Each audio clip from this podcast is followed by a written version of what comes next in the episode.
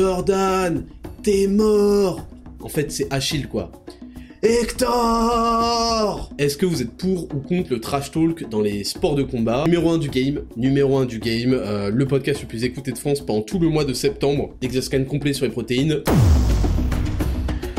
Bienvenue dans 10 000 pas, le podcast qu'on écoute en faisant ces 10 000 pas. Je m'appelle Ismail Ouslimani, aussi connu sous le nom de Raptor sur internet, youtubeur à plus de 700 000 abonnés, fondateur de Raptor Coaching Pro et Raptor Nutrition, mes entreprises spécialisées en transformation physique et en mieux-être. Et dans ce podcast, nous discuterons de philosophie de vie à la lumière de l'actualité afin de développer un mental d'acier et de conquérir le monde.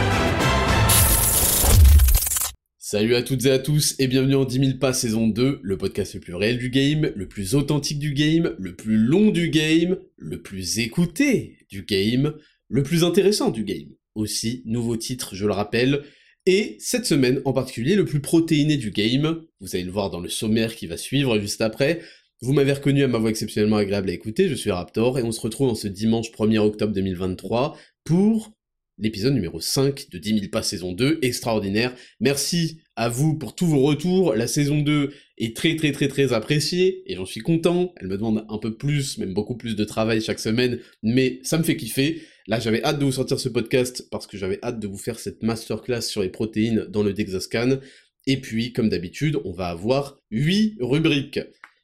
Rubrique numéro 1, je vous fais le sommaire, c'est la semaine du Raptor, je vous parler un petit peu de ce qui s'est passé cette semaine, un podcast enregistré avec Burgering, euh, un petit déjeuner euh, d'entrepreneurs, euh, la vidéo sur Play, et puis, et puis numéro 1 du game, on va revenir là-dessus. Rubrique numéro 2 et news de la semaine, cette semaine, on va parler des, des meufs de OnlyFans qui commencent à en avoir marre, leur métier est trop dur, ça c'est la première news. Deuxième news, ce sera sur les dîners, le dîner royal d'Emmanuel Macron avec le, roi Charles. Euh, quelle est la vraie, la vraie somme? Est-ce que c'est grave? Est-ce que c'est pas grave? Qu'est-ce qu'on en pense? Ensuite, les cours d'empathie à l'école pour lutter contre le harcèlement scolaire. Je vous le donne pas dans le bon ordre, mais on va dire que c'est ça. Et puis on finira avec un petit bonus, un petit bonus Bruno Le Maire et les taxes sur l'essence. Vous allez voir que euh, c'est du lourd. Rubrique numéro 3, leçon de vie. La leçon de vie cette semaine, ça va être ne loupez pas les opportunités. Je vais vous raconter un petit peu, comme d'habitude, du storytelling. Je vous ai expliqué mon histoire par rapport aux opportunités, combien j'en ai loupé, à quel point on regrette toujours. Rubrique numéro 4, les protéines. D'exoscan complet sur les protéines. Quelle quantité il en faut Quelle qualité il faut euh, Comment ça marche les protéines dans le corps La digestion, la synthèse, la dégradation des protéines, qu'est-ce que c'est que ça? Bien comprendre pour savoir ce qui se passe. Rubrique numéro 5, entreprendre savoir prioriser les tâches, on va aborder tout ce sujet qui est un grand sujet. Et puis enfin, ce sera le test, vous connaissez, rubrique numéro 6, rubrique numéro 7, et Raptor, vos questions, et numéro 8, on va revenir sur le sondage de devoir de la semaine précédente, en réalité des deux semaines précédentes, et je vous donnerai le nouveau sondage de la semaine, et le nouveau devoir de la semaine.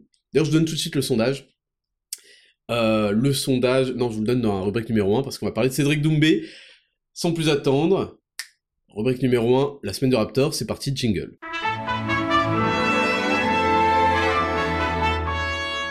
Rubrique numéro 1, la semaine du Raptor. On va le faire de manière décousue. On va commencer par Cédric Doumbé, parce que c'est le sondage de la semaine. Le sondage de la semaine, je vous le donne tout de suite avant de vous le donner à la fin. Est-ce que, qu'est-ce que vous pensez du trash talk? Ça sera mieux formulé sur Instagram, sera mieux formulé sur Spotify. Vous savez que vous pouvez répondre directement au sondage sur Spotify et aussi vous pouvez répondre en donnant votre avis sur Instagram, c'est quand même mieux. Euh, Attrapteur Podcast, je rappelle. Est-ce que vous êtes pour ou contre le trash talk dans les sports de combat? Si oui, dans quelles limites? Est-ce qu'il y a nos limites? Et si non, euh, vous trouvez que c'est pas euh, c'est pas dans l'esprit du sport, vous trouvez que c'est irrespectueux, etc., etc. On va parler de Cédric Doumbé parce que son combat était justement hier soir. J'ai regardé ce matin, euh, très rapidement parce que je préparais quand même l'émission avant d'enregistrer. Et là, je vois un combat en 5 secondes. je voulais juste revenir là-dessus parce qu'il y a beaucoup de gens qui trash talk Cédric Doumbé. Bon, en même temps, c'est une grande gueule, donc euh, il sait, il connaît ce jeu. Premièrement, il connaît son game. Et, euh, c'est quand même beaucoup, de, talent personnel, hein, parce que c'est une chose d'être un excellent combattant, mais être un très bon communicant, c'est, c'en est une autre. Et donc, il, prend des risques sur Internet. On sait qu'Internet, c'est très difficile. On se souvient, euh, on se souvient de son sondage pour choisir le PFL ou l'UBFC. Euh, on se souvient de toutes les photos où il met sa main avec un pansement et il dit les gars, je suis désolé. Et après, en fait, on croit qu'il est blessé. En fait, il dit je me suis mis un pansement pour l'éclater encore plus fort le jour J, etc. Il y a eu du trash talk énorme par rapport à son adversaire qui lui, au contraire, est, très réservé, très discret, très gentil. Et d'ailleurs, c'est il y, avait beaucoup d'empathie qu'on prenait pour son adversaire directement. Mais je trouve ça intéressant parce que les gens ne comprennent pas sur internet, ils savent pas ce que enfin moi je suis pas un grand fan ni un grand connaisseur de tout ça, mais un palmarès c'est un palmarès, tu peux pas arriver, je crois qu'il est 11 fois champion du monde de kickboxing. Cédric Doumbé, les mecs ils font c'est qui dans le MMA c'est oui, c'est parce qu'en fait, il faut construire une carrière, c'est normal. Mais en fait, le mec, enfin, je veux dire, c'est un monstre, c'est un monstre en fait. Les gens ne s'en rendent pas compte, il trash talk aussi, parce que vu qu'il a lancé de trash talk, aussi ils répondent euh, les anonymes sur internet en le clashant. Le mec est un monstre. Et parce que c'est un monstre de compétences et qu'il n'est pas du tout dans sa ligue, il faut le reconnaître, il n'est pas dans sa ligue. Ce mec mérite de combattre au plus haut niveau.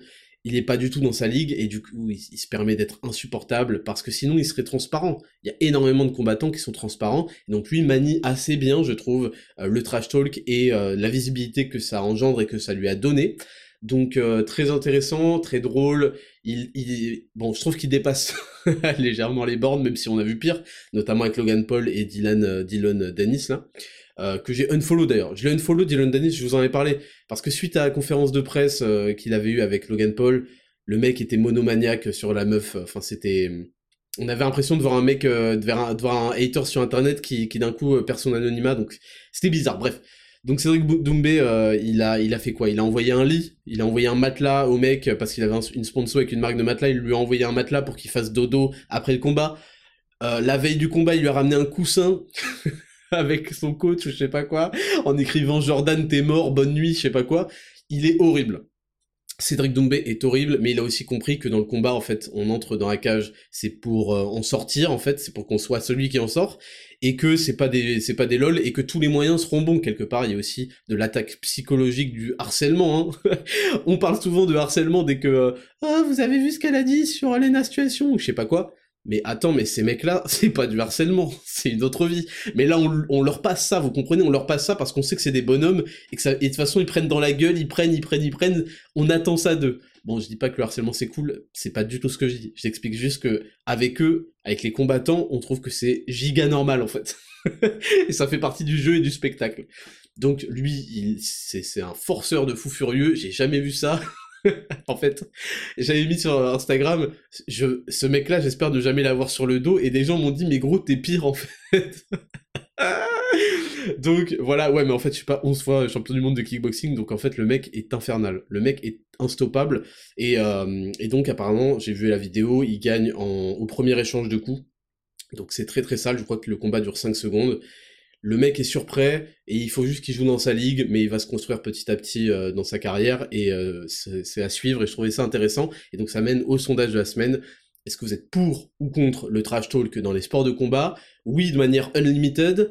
Oui, mais il y a des limites, euh, notamment quand on parle de la meuf, du mec, qu'on qu ça devient insupportable, infernal avec des montages tous les jours, nan, ou alors non, vous trouvez que c'est pas du tout dans l'esprit du sport et que ça éloigne du truc. Après, moi, je vous dis, moi personnellement, c'est vrai qu'avant de connaître tout ça, j'aurais dit bah non, l'esprit du sport, c'est quand même, euh, faut être fair play, c'est quand même l'entente autour de valeurs, de trucs.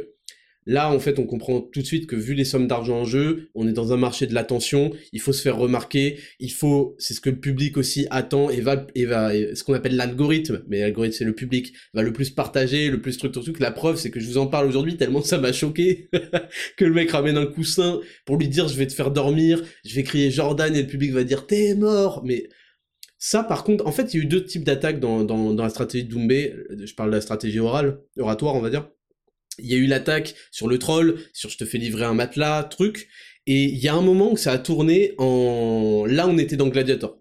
Là, parce que quand on dit à un homme qu'on va lui... que le public va crier « t'es mort », au fond de lui, ça lui résonne dans l'âme, ça lui résonne dans les tripes, et il a peur. En fait, il a peur, il perd aussi en confiance en lui, etc. Parce que se faire hurler par un public en sachant que c'est préparé et tout, « Jordan, t'es mort !» En fait, c'est Achille, quoi. Hector Hector Vous connaissez cette scène. Cette scène, il n'y a pas de musique dans cette scène. Il n'y a pas de son dans cette scène. Dans cette scène, on est pris au trip parce qu'en fait, on sent l'enjeu d'un coup. Et je pense que se faire hurler dans un stade en délire à 23h avec des lumières flash, t'es mort C'est une violence. Donc, très intéressant. Évidemment, par contre, quand on construit un personnage dans la grande gueule, dans la provocation, tout ce qu'attend le public, les haters, c'est le jour où il va se faire détendre. Et c'est pour ça, je pense que, parce qu'il sait que tout le monde attend ça, je pense qu'il s'entraîne encore plus dur. Donc, très intéressant, voilà, c'est donc B, et donc c'est le sondage de la semaine. Euh, si on remonte euh, au fur et à mesure, qu'est-ce que je peux vous dire d'autre? Numéro 1 du game, numéro 1 du game, euh, le podcast le plus écouté de France pendant tout le mois de septembre. On l'avait fait aussi l'année dernière, mais je suis très très content, les chiffres sont encore plus gros, on a dépassé les 700 000 écoutes, c'est énorme pour ce premier mois de lancement, et ça déchire, ça déchire. Euh, bon, sur Apple Podcasts, les choses se passent un peu bizarrement, mais tous les podcasts de France Inter et compagnie euh, sont toujours remontés. Bon, mais en tout cas sur Spotify, on est numéro 1, on est numéro 1 toute la semaine, tout le mois de septembre. C'est incroyable, je vous remercie vraiment. Et je vous le dis, vous avez bien fait de me consacrer une heure à trois heures chaque semaine. Je vous en remercie vraiment de prendre un peu de temps pour laisser 5 étoiles aussi sur Spotify. C'est important. Il faut qu'on prêche cette parole. Ce podcast, il est complet et euh, je crois pas que ça existe ailleurs en fait. Donc c'est pour ça que j'ai euh, mis la barre encore plus haut euh, pour cette saison 2. Et on dit mettre la barre encore plus haut et non pas plus haute. Merci de ne pas me corriger si vous avez les oreilles qui saignent. Autre chose cette semaine, on a eu donc on a fait le, podcast avec euh, avec Papacito, donc vous l'avez eu. Euh, la semaine dernière, c'était RDV Masterclass, donc c'était un 10 000 ring, 10 000 pas X Burger Ring, et là on a fait aussi le lendemain, donc euh, il est dispo bah, aujourd'hui, il était dispo depuis ce matin, le Burger Ring X 10 000 pas qui s'appelle 10 000 Burger, et là, c'était, euh, bah, du coup, c'était plus dans le ton de son podcast. Le 10 000 pas qu'on a fait ensemble était plus dans le ton de mon podcast, c'est-à-dire un mélange d'un petit peu, des fois on rigole, mais beaucoup de sérieux, d'analyse de trucs. Et euh, dans le sien, c'était vraiment que, que, que, que de la rigolade. On est revenu sur les années collège. Vous allez taper des fous rires, pas possible, notamment avec une anecdote qui arrivait à un petit sixième. vous allez rigoler, c'est deux heures et quart de, fou rire, donc régalez-vous, vous avez de quoi faire cette semaine. Je sais que les gens étaient très contents euh, d'apprendre qu'on refaisait ce duo momentanément pour ces deux émissions, donc allez-y, faites-vous plaisir. Et nous, c'était un très très bon moment. Ensuite, on est parti manger dans un super resto. Euh, et voilà, c'était euh, très très très très cool. Deuxième chose qui s'est passée cette semaine, mercredi, on a eu un rendez-vous, un petit déjeuner. Bon, vous savez que je ne petit déjeune pas puisque je suis en jeûne intermittent, même quand je suis invité dans des petits déj dans des palaces, parce qu'on était au Royal Monceau, dans la cuisine. J'aime trop les trucs français où ils appellent ça. Pendant le Covid, il y avait un resto qui, avait été ouvert par, euh, d'ailleurs par l'autre là, par le Jean Mezouza là, euh, qui il avait ouvert un resto illégalement, genre qui était dans un appart euh, à l'étage, et le resto s'appelait l'étage. Oh, vous, allez à l'étage Putain, allez vous faire enculer. Bande d'énormes snobs. Et donc là, ah, vous vous rendez à la cuisine Donc je me suis rendu à la cuisine du Royal Monceau. Euh, magnifique. J'étais jamais allé dans ce palace. Je suis déjà allé au, au Shangri-La. Je suis déjà allé au Bristol. Je suis déjà allé au Ritz. Je suis déjà allé je crois que c'est tout. Euh, c'est déjà pas mal, vous allez me dire, mais euh, je ne connaissais pas le Royal Monceau, donc euh, c'est très sympa, très très joli, c'est un palace quoi.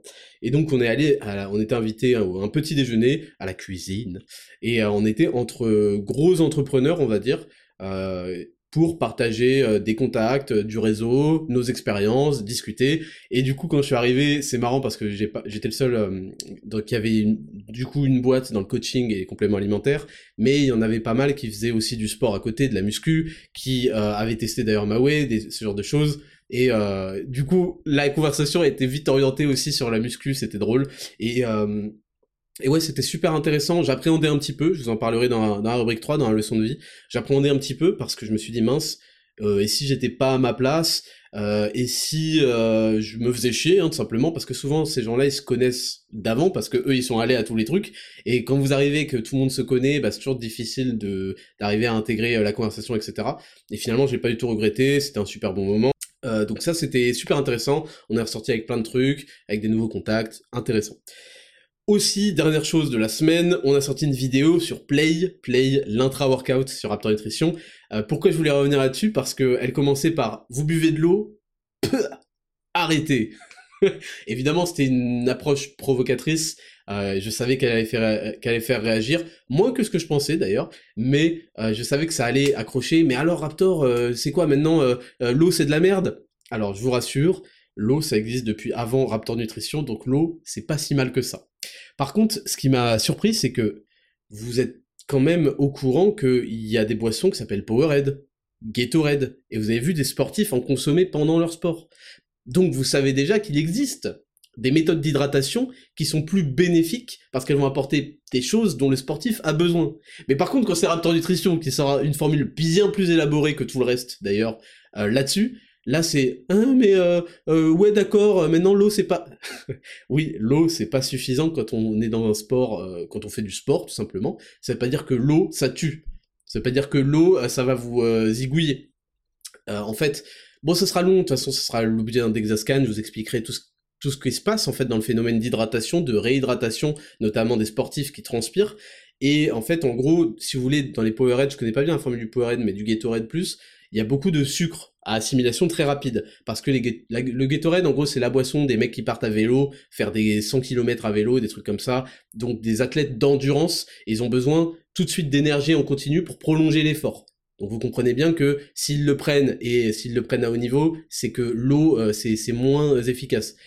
En fait, je veux dire, c'est quelque chose qui est intégré, mais c'est vrai que c'est toujours euh, délicat de, de, Les gens font pas le lien, les gens font pas le lien. Ah oui, il boit du Powerade, il boit du Gatorade. Bon, je connais pas trop la formule de Powerade, mais je sais que c'est bu euh, sur les stades de foot, etc.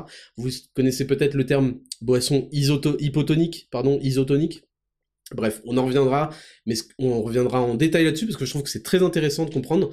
mais en gros, quand vous transpirez, vous allez perdre des, sels minéraux, notamment du sodium, et donc c'est intéressant de replénish, de re-remplir les réserves du corps parce qu'en fait, une perte hydrique de 1%, donc si vous faites 70 kg, c'est à peu près 700 ml d'eau, une perte hydrique de 1% euh, peut entraîner une chute des, performances de 10%. 10%, c'est au lieu de soulever 100 euh, kg au coucher, vous soulevez 90 hein, quasiment. donc euh, c'est pas des lol. Et, en fait ça c'est important de, de, le comprendre pour, bah, pour optimiser. Le pack performance, de toute façon, la gamme performance, c'est fait pour optimiser, pour aller chercher plus loin, pour gagner du temps, en fait. Tout simplement gagner du temps, accélérer, progresser plus, et mieux. Donc euh, en gros c'est ça le, play. Euh, dedans il y a aussi euh, de la maltodextrine, donc du sucre à assimilation rapide qui ne nécessite pas longtemps de, digestion, qui va vite aller dans le sang pour avoir cette énergie jusqu'au bout. Et des acides aminés essentiels, et là on va en reparler dans le Dexascan, les acides aminés essentiels, c'est fait pour vous allez voir, c'est fait pour, en gros, lutter contre le catabolisme, donc induire de la synthèse et plus de synthèse protéique que de dégradation, améliorer donc la réparation des tissus euh, musculaires, donc améliorer la récupération, et, euh, et, en fait, ça va pas servir aussi d'énergie parce qu'on a donné de la maltodextrine. Bref, c'est un long sujet, mais sachez que ne soyez pas étonnés comme ça que l'eau ne soit pas suffisante pour les gens qui veulent faire du vrai sport euh, de plus haut niveau et qui veulent surtout progresser le plus rapidement possible, optimiser leur progression, parce que vous le savez déjà et vous le voyez déjà qu'il existe des boissons euh, Gatorade, Powerade, et pour parler de Prime, on a déjà parlé euh, plusieurs fois avant, Prime, la boisson de réhydratation de Logan Paul, la personne n'ouvre sa gueule, alors que justement c'est une boisson qui contient zéro sodium et full potassium, ce qui est vraiment pas bien, parce que en gros ça, ça accentue le déséquilibre des pertes hydriques, et, euh, et, voilà, en fait, ça, ça, ça pose des problèmes d'hyponatrémie, ça pose des problèmes cardiaques, et c'est vraiment le pire truc à faire. Donc sa boisson est une giga fraude qui a été soulevée par plein de youtubeurs euh, spécialisés dans la nutrition, et faut surtout pas faire ça. Donc euh, voilà. Et d'ailleurs, si vous voyez vos vêtements de sport, parfois vous voyez des taches blanches si vous les avez pas lavées tout de suite. Et les taches blanches, en fait, elles sont plus ou moins accentuées selon si vous virez du sel, beaucoup ou pas beaucoup de sel. Donc en gros, si vous êtes quelqu'un qui a des grosses taches blanches dans ses t-shirts euh, après le sport, euh, une fois que ça a séché, bah, vous êtes encore plus sujet à, vous rééquilibrer avec une boisson intra-workout avec suffisamment de sodium. Voilà pour la semaine du Raptor. De toute façon, je vais en parler un peu plus dans le Dexascan, des EAA, et puis on en parlera de l'hydratation. Mais c'est vraiment un banger ce produit-là, fait partie de la game performance. Après, je veux dire, euh, c'est un truc qui va servir à vraiment aller plus loin, à optimiser vos efforts. C'est pas grave si vous buvez de l'eau, je vous rassure, euh, vous allez pas mourir. voilà, c'est important. Quand j'ai dit vous buvez de l'eau, arrêtez en crachant ou je sais pas quoi. C'était une façon de provoquer, d'attirer l'attention, mais vous, n'allez pas mourir si vous buvez que de l'eau, voilà. c'est juste que vous n'allez pas jusqu'au sommet de vos performances, et donc quelque part, bah, vous perdez un peu de temps, voilà. Rubrique numéro 2, on va passer, jingle, les news de la semaine, c'est parti.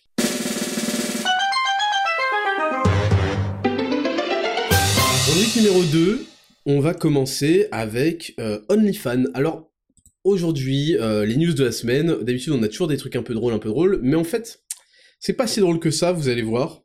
Donc je vais vous passer... Pardon, je vais vous passer la vidéo, donc elle parle en anglais. On ferait euh, vite fait la traduction après l'avoir vue, mais si vous comprenez pas l'anglais, c'est le moment. Je vous passe la vidéo, donc c'est une meuf qui euh, avait, visiblement, avait un OnlyFans pendant longtemps, et qui nous explique pourquoi c'était un métier qu'elle trouvait beaucoup trop dur, et qui l'épuisait, et que euh, je trouve que la vidéo est très très intéressante. Je vous la passe tout de suite. Why I stopped doing OnlyFans? It's the anxiety I was getting from that, the fact that I have to talk to guys. I hate it. I don't want to talk to anyone sometimes, most mm-hmm. of the mm-hmm. time. The fact that I have to be on my phone every day from 7 p.m. till midnight, answering these stupid fucked up messages, pretending that I fucking like him, it was the worst part of it. The worst. Honestly, I don't know if I still recovered from that. And also like the amount content I was like filming there also these guys they want more they want more more more market now is so saturated they can get anything they want now because there is always a girl who will do it. So like I started doing like explicit photos, like lingerie, and then I started doing like completely naked, and then I like started masturbation video, and I hated it. I stopped masturbating for one year because I just felt like it's disgusting. Alors, premièrement, avant de commenter la vidéo, euh, je tiens quand même à dire que euh, il y a quand même une facilité et une obsession à, parler de, sexualité chez tous ces podcasts féminins, parce que ça c'est extrait d'un podcast. Euh, je ne sais pas pourquoi, je ne sais pas si c'est euh, contre, contre, contre-intuitif pour elles et qu'elles obéissent juste à une sorte de mode gigantesque où il faut parler de ta, d'à quel point tu te mets des doigts dans la fenêtre, si t'aimes te caresser, je sais pas quoi. Je ne sais pas si c'est par rapport à ça ou si c'est parce que elles ont un centre d'attention naturellement orienté vers des choses très primitives. Voilà pour la petite remarque avant de commencer. Euh, alors c'est très intéressant cette vidéo parce que vous voyez qu'elle vous parle de son de l'anxiété que lui a mené OnlyFans. Et en fait, elle en parle sans vraiment cerner le problème, et je trouve ça, euh, je trouve ça assez intéressant. Alors, elle trouve que c'est trop dur de travailler de 7h du soir, 7 p.m., 7 p.m., de 19h à minuit à répondre aux messages. Euh, elle trouve que c'est horrible parce que les mecs en demandent de plus en plus. En fait, je trouvais la vidéo très intéressante parce que on voit qu'elle qu'elle ressent un malaise, mais elle l'identifie aux mauvaises causes sans aller en profondeur des choses, parce que elle nous parle en fait de répondre à des losers. Les femmes ne veulent pas parler aux losers en fait, c'est pour ça qu'elles les next, qu'elles les friendzone dans le meilleur des cas. Elles ne veulent pas ça, et elles en fait elles sont obligées de s'infliger ça. Elles parlent à des parce que pour s'abonner à des OnlyFans, moi j'en avais fait une vidéo à l'époque où OnlyFans commençait à peine à sortir le bout de son nez. Euh, en tout cas en France, et j'avais expliqué, faites attention mesdames, parce que avec tout le contenu gratuit pornographique qui existe sur Internet, si quelqu'un paye, en plus c'est souvent des sommes dérisoires, hein, je veux dire pour accéder à son intimité, parce que c'est ça, hein, elles vendent, en fait, c'est plus que l'intimité.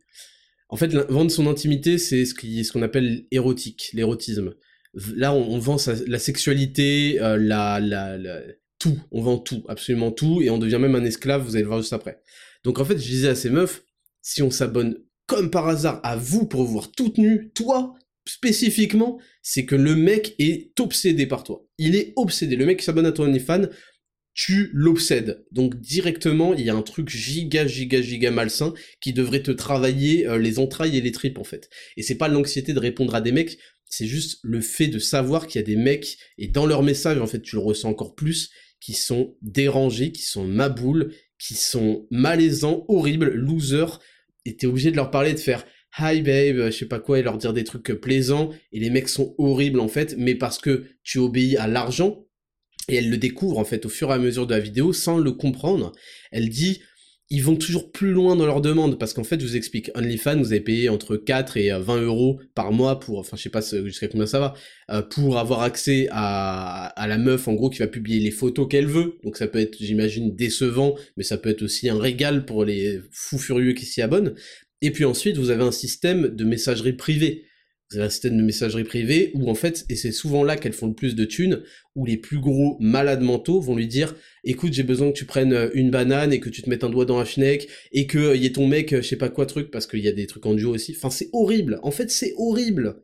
La pudeur, la vie privée, la sexualité ne doit appartenir à personne et c'est à contre-courant. à chaque fois je dis à contre-rebours. À contre-rebours peut-être Je sais plus comment on dit c'est à l'opposé de ce que prétendent toutes ces féministes quand elles vous expliquent, à, juste titre, que leur intimité, leur vie privée, leur truc leur appartient, blablabla. Là, on est en train de dire, non, euh, ce que je vais réaliser avec mon corps, il existe une somme pour le débloquer. Vous comprenez? C'est un peu comme quand on... oh putain, c'est pas ce que je voulais dire, mais vous avez déjà eu cette conversation avec vos potes où vous dites pour combien d'euros tu te fais chier dessus? Bon, j'ai déjà eu cette conversation, et dans mes potes, rares sont ceux qui disent non, il n'y a aucune somme. Il y en a, je les ai fait craquer à 10 000 euros. Hein. 10 000 euros, ils se font faire caca dessus par un homme, avec plein de poils.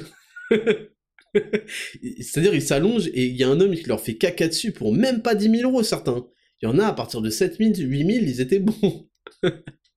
Donc, ce que je veux dire, c'est que ces meufs qui nous expliquent, ouais, bon après, elles font, en gros, elles font ce qu'elles veulent. Dans leur doctrine, elles font ce qu'elles veulent tout le temps. Elles ont toujours raison, elles font tout ce qu'elles veulent, et elles veulent surtout pas de conséquences. Et d'ailleurs, on y est là-dedans. Parce que la meuf, en fait, a choisi la voie la plus simple.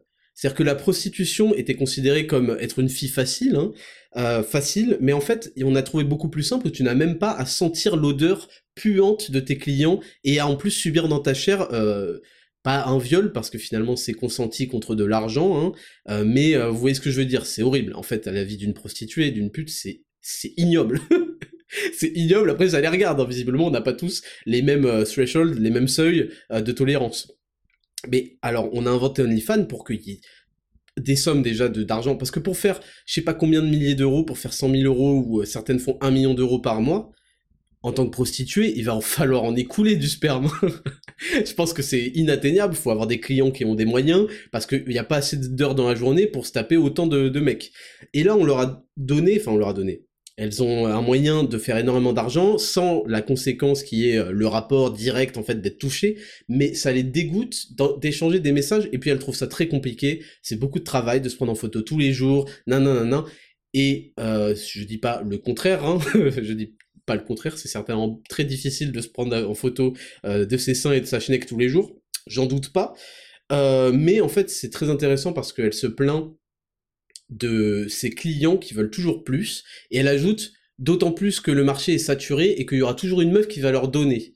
Et c'est ça en fait. Et en fait là, elle vient de comprendre sans le comprendre qu'elle s'est introduite elle-même, sans vouloir utiliser le mauvais mot, dans le marché elle, a, elle est devenue une marchandise. Et donc elle est soumise à la concurrence de, cette marchandise-là qui est pas seulement le corps, mais la, le consentement. Voilà, y a là il y a un marché du consentement pour combien et jusqu'où tira contre de l'argent.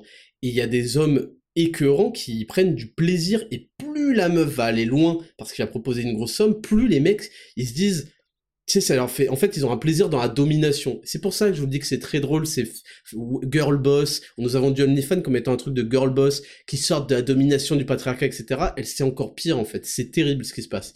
Et la meuf, en fait, est, elle subit de l'anxiété.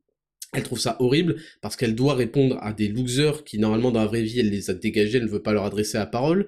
Et puis, elle est obligée de gagner sa croûte dans la concurrence en allant plus loin parce qu'elle a peur comme les streamers. Hein. Alors c'est un parallèle euh, grand écart là, hein. mais les streamers, vous, qui enviez la vie des streamers, ils, sont terrifiés. La vie d'un streamer, c'est d'être terrifié semaine après semaine que, vous voyez, parce que les abonnements, en fait, leur sub, euh, ils vont augmenter, mais ils vont baisser parce que naturellement, les mecs sont plus renouvelés euh, leur abonnement le mois suivant. Donc ils vivent dans la terreur qu'un mec ne renouvelle pas son abonnement, etc. Donc il se dit mince, je peux pas faire ça parce que ça va déplaire, il faut que je lui en donne plus, il faut que c'est cela. Bon, c'est un énorme grand écart hein, que je fais, on compare pas les streamers euh, à l'OnlyFans, hein, on est, on est d'accord. Mais euh, c'est très intéressant de voir qu'elles elles ont conscience de la concurrence, elles ont conscience que si elles n'obéissent pas, parce qu'elles obéissent contre de l'argent, donc elles, ça revient au même, hein, si elles n'obéissent pas, elles vont perdre leurs euh, revenus, elles vont perdre leurs clients, donc c'est une... comment? C'est une surenchère permanente dans le vice et dans l'horreur, parce que comme je vous en ai parlé dans la dopamine et le porno, il y a et les meufs n'étaient peut-être pas au courant. Il y a une surenchère permanente qui fait qu'on commence avec une vidéo euh, d'une meuf qui se masturbe, si tu veux, une meuf qui se fait baiser. D'un coup, il y a quatre mecs devant ou quatre meufs, et d'un coup, il y a euh, il y a Naruto Uzumaki qui intervient et qui baisse euh, Hiroshima ou je sais pas quoi dans Bleach. Donc les meufs sont pas, sont pas au courant de tout ça.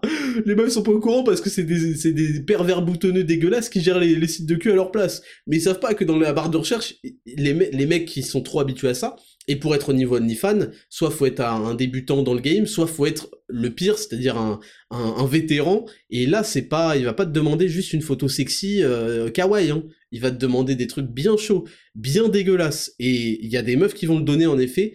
Et si tu le donnes pas, bah tu es éliminé de la concurrence, donc tu perds tes revenus. Et ces meufs sont tellement habituées à avoir des revenus faciles, en fait, des revenus euh, qui ne nécessitent pas grand-chose en termes de talent, euh, faut quand même le dire, que euh, bah que elles, elles, elles, ont du mal à faire une croix là-dessus, ça les rend anxieuses parce qu'elles sont elles se forcent à faire des choses qu'elles n'aiment pas. C'est très intéressant d'avoir ce point de vue-là et euh, pour vous dire l'horreur l'horreur de l'existence de tout ça. Alors oui, on est dans un marché libre, on est dans le capitalisme, et donc tant qu'il y a de l'offre, euh, tant qu'il y a de la demande, pourquoi pas proposer une offre? Mais à un moment, il y a des, il y a des, je suis très étonné du nombre de femmes qui ont ouvert des OnlyFans. Je suis très étonné. Et là, on est dans le haut du panier. Hein. On est dans le haut du panier parce que combien vendent leur dignité pour finir pour avoir 50 balles par mois hein? C'est des trucs ridicules. L'écart type, il est monstrueux. Euh, je sais pas, si vous prenez la médiane du truc, c'est inférieur à, à, 100 balles par mois, je pense. Donc, euh, on a créé un truc monstrueux dans cette époque-là. Il faut quand même s'en rendre compte parce qu'on en parle en rigolant et tout. OnlyFans, c'est pas des lol. Le porno, c'est pas des lol.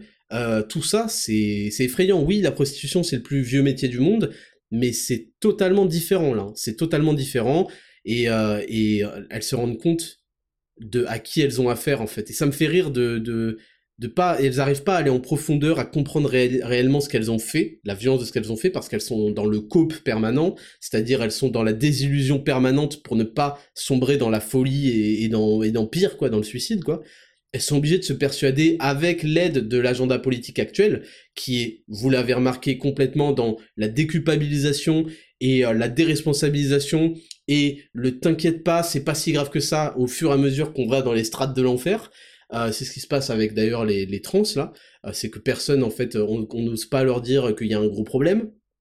Et donc, ces meufs vont finir très très mal peut-être parce qu'elles ont joué avec le feu, je le veux bien, peut-être par cupidité, je le veux bien aussi, mais aussi beaucoup parce que on les a déculpabilisées, on leur a caché ce qu'elles allaient vraiment ressentir en leur expliquant justement qu'elles allaient, on a joué sur un effet placebo, euh, en mode vous allez vous sentir libre, euh, c'est trop bien, et puis tout cet argent, vous allez voir, il va vous servir à construire je sais pas quoi, et en fait non, le, elles le savent pas encore, mais en plus l'argent part très très vite, et même si elles ont gagné des millions, ça va partir très très vite. Donc beaucoup de choses intéressantes sur cette vidéo qui est euh, à la fois en fait on, est dans, tout ce que je vous ai décrit là dans cette ignominie. À la fois on est aussi dans la limite de la girl boss euh, telle que décrite sur les réseaux sociaux et tout. C'est à dire qu'à un moment euh, on en est à des meufs qui veulent tellement gagner de l'argent facilement que se prendre en photo c'est l'étape de trop c'est trop de taf répondre à des pauvres mecs euh, en DM en, disant je t'aime, c'est horrible, hein. c'est déjà trop taf, etc. Et d'ailleurs c'est pour ça qu'on a plein d'agences gérées par des mecs qui viennent euh, booster les revenus de ces meufs-là en s'occupant de toute cette partie euh, qui consiste à dire à des, à des losers euh, ouais, j'espère que tu t'as passé une bonne journée. Euh, dis donc, j'en ai marre de parler à des jeunes. Toi, t'es super mature, je sais pas quoi. Enfin, des trucs horribles quoi, pour les manipuler et leur faire sentir encore plus de fric. Et d'ailleurs, il y a toute une réflexion à avoir sur la clientèle. Est-ce qu'on doit plaindre la clientèle qui se fait plumer par ces, ces meufs-là de son après c'est de son libre choix. C'est des mecs, je veux dire, c'est comme les alcooliques, c'est comme les gens qui fument, c'est pas forcément bon pour leur santé. Euh, Peut-être que c'est bon pour leur santé mentale parce qu'au moins ça leur fait la, la, seule compagnie de leur vie. Euh, ils parlent à une meuf sur internet qui a l'air de les apprécier, de leur montrer euh, leur intimité. C'est délicat, c'est tout un sujet, mais euh, ce sera pas le sujet du jour, en tout cas. On passe à la news numéro 2. On passe à la news numéro 2. Euh, on va parler, tiens, c'est quoi la news numéro 2 dans l'ordre? Du harcèlement scolaire. Ça fait un, un sujet qui, revient euh, vachement parce que euh, bah parce que c'est un énorme problème en fait. C'est un énorme problème euh, notamment en France. Euh, et on refuse, visiblement, on refuse de pointer du doigt les responsables. Vous savez, le harcèlement scolaire, on a déjà parlé, j'ai déjà expliqué selon moi qu'est-ce qu'il fallait que les petits garçons fassent, parce que c'est très délicat de parler euh, du harcèlement scolaire pour les filles, parce que tout dépend de l'âge. Euh, si vous voulez, euh, c'est pour les, pour mecs, quand tes parents interviennent, c'est game over. T'es encore plus fini que avant. Mais pour les meufs, je trouve que selon la situation, c'est tout un sujet pour les meufs. Et voilà, j'ai pas envie de donner de conseils non plus, parce que je sais que c'est des questions qui m'ont été posées pour ouais, j'ai une fille, truc, ou comment faire pour une fille. C'est différent, ça dépend de l'âge. Mais voir une fille se battre, c'est horrible. Euh, dire à une fille de rendre les coups, c'est horrible parce que même la plus belle des filles, de la voir se battre, euh, venir enrager, je sais pas quoi, c'est vraiment quelque chose qu'on n'a pas envie de voir. Euh, en général, quand elles vieillissent un peu, bah, c'est leur mec du moment qui met un coup de pression aux meufs. Donc on en revient toujours à la même chose, je suis désolé de le dire, mais les meufs ont besoin d'un père ou d'un mari pour se protéger, et c'est pas grave de le dire en fait. Et donc en fait, si le père intervient, bah sans violence, hein, mais avec des coups de pression, les meufs harcelées par d'autres meufs, il faut comprendre que les autres meufs sont très sensibles aux coups de pression, surtout venant d'un mec, donc c'est moins grave quand les parents, le père en l'occurrence, intervient. Mais pour un mec, c'est vraiment la honte parce qu'il a besoin, il en a besoin de la passation de relais pour devenir un homme, pour devenir adulte, dans ses âges de la puberté. On a besoin que euh, ce soit à toi de prendre le relais pour te défendre tout seul, quoi. Euh, donc voilà. Euh, et oui, donc je vous parlais du harcèlement scolaire, et en fait, donc évidemment, euh, ce qu'il faudrait faire, mais la France en a peur, l'école en a peur, c'est fumer, euh, les harceleurs, fumer les gens violents, etc. Mais c'est délicat parce que déjà ils sont de plus en plus nombreux, et puis en plus, vu qu'ils sont impunis, et puis en plus, euh, tu vas les refourguer à un autre collège, à un autre lycée, donc ils vont continuer dans un autre lycée.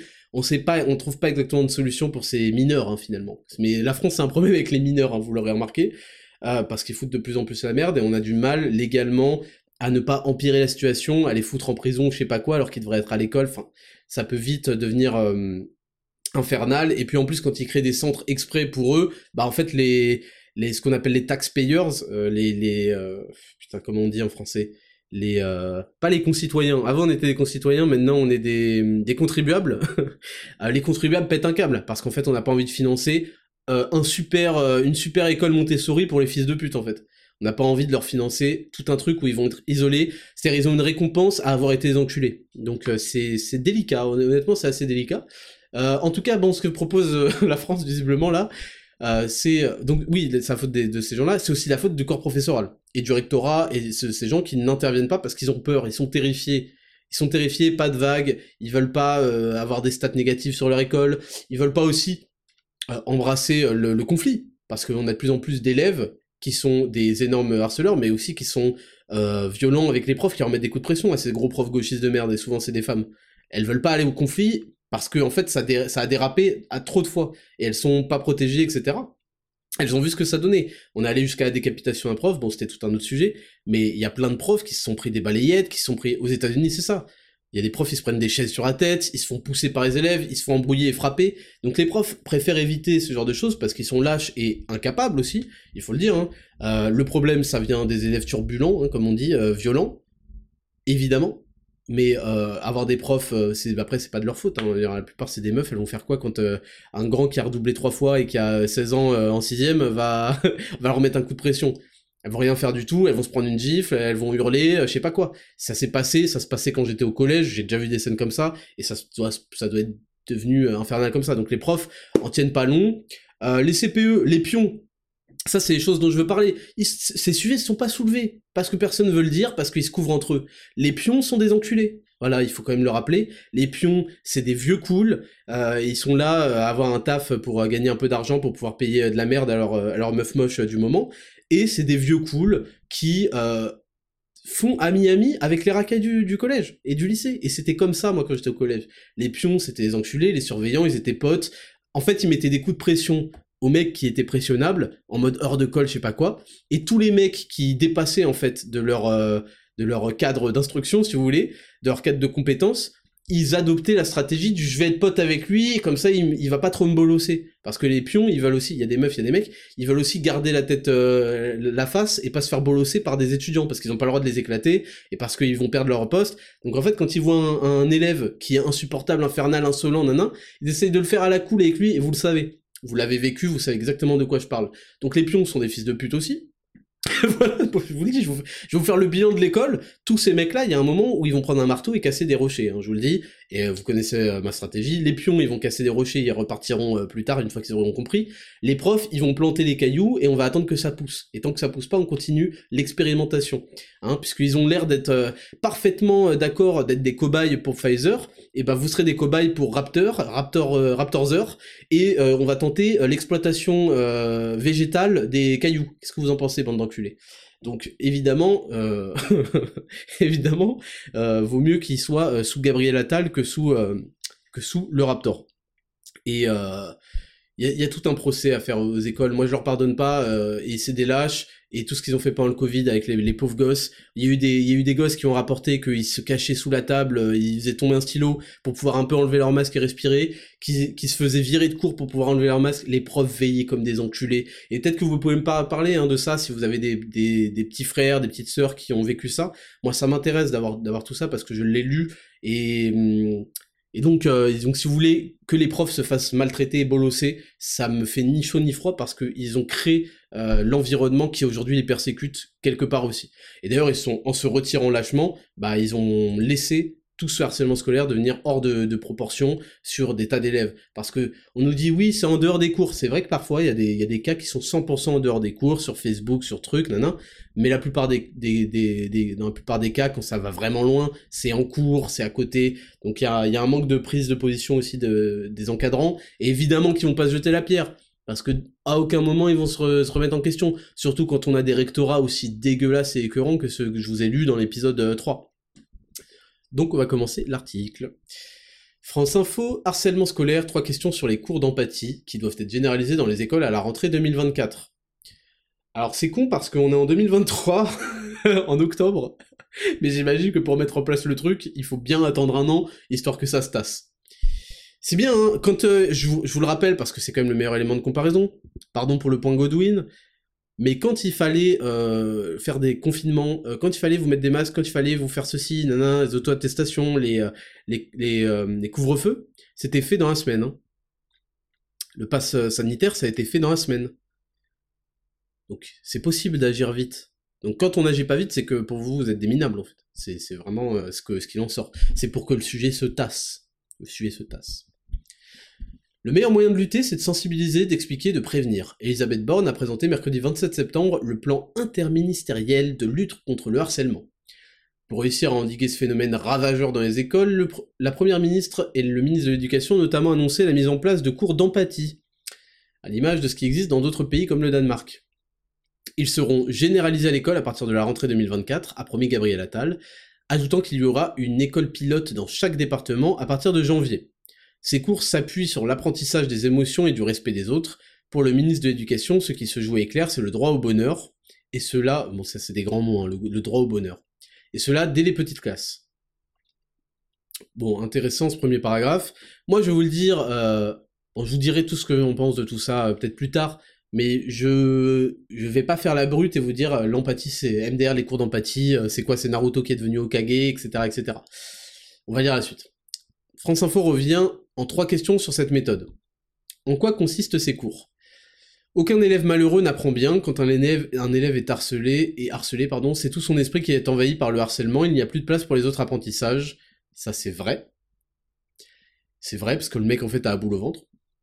Les cours sont expérimentés dans plusieurs cités éducatives d'Île-de-France, c'est le cas notamment de 14 écoles maternelles que compte le 18e arrondissement, Selon la Ligue de l'enseignement, une étude d'impact menée par le service éducation de la Fédération et l'Université Paris 8 est en cours et devrait être publiée avant la fin de l'année 2024. Donc là, en fait, c'est intéressant parce qu'ils vont faire les cours d'empathie dans les maternelles. Si vous voulez, je voyais pas où ils allaient caler des cours d'empathie dans les primaires et tout, et puis en fait, le, mal est fait. Mais bon. Moi, vous savez, euh, peut-être, vous connaissez peut-être ma psychologie là-dessus, ma philosophie là-dessus, c'est que si on règle tous les problèmes de l'enfance, on peut régler énormément de problèmes qui, arrivent à l'âge adulte. Il y a un gros problème au niveau des parents, il y a un gros problème au niveau du noyau familial hein, qui est de plus en plus détruit, il y a un problème au niveau des, relations, euh, etc. Tout ça, c'est vrai que plus on, arrive tôt dans l'éducation des enfants, et mieux c'est. Et pourquoi pas, vers la maternelle, qu'est-ce que c'est? La maternelle, il faut arrêter, c'est une garderie. La maternelle, c'est une garderie avec plein de jeux, avec plein de jeux, plein d'activités, euh, avec des profs plus ou moins sur leur portable, ça dépend. Il y en a qui sont très très investis, il y en a qui le sont beaucoup moins. C'est une garderie. Ok, c'est parce que c'est comme la crèche, c'est le prolongement de la crèche. C'est pas en, maternelle que les mecs apprennent 40 000 trucs. C'est vraiment une garderie. Euh, ça permet de faire un peu euh, de, de travail de groupe, etc. Donc la maternelle, c'est un, c'est un bon, un bon moment parce que les enfants commencent à parler et à comprendre aussi. C'est un bon moment pour évoquer l'empathie parce que c'est pas un truc rigolo euh, MDR cours d'empathie. C'est vrai que c'est des, des valeurs qui s'apprennent et moi je le vois que le manque d'empathie à l'âge adulte, ça provoque des gros problèmes de société, euh, des gros problèmes de violence, mais aussi des problèmes d'autisme. Hein enfin entre guillemets, c'est-à-dire qu'il y a des mecs, c'est des autistes sociaux, ils arrivent pas à comprendre, à avoir de l'empathie, à se mettre à la place des gens, c'est un, un gros euh, inconvénient. Si vous manquez d'empathie, c'est un gros gros inconvénient que ce soit dans, fait, dans tous les domaines, dans le business, dans les relations amoureuses, dans les relations sociales, vous êtes un, vous êtes un enculé en fait. Tôt ou tard, le fait que vous soyez un, gros, euh, un gros autiste mental va se révéler et on va se dire putain, ah ouais, le mec il a aucune empathie, etc.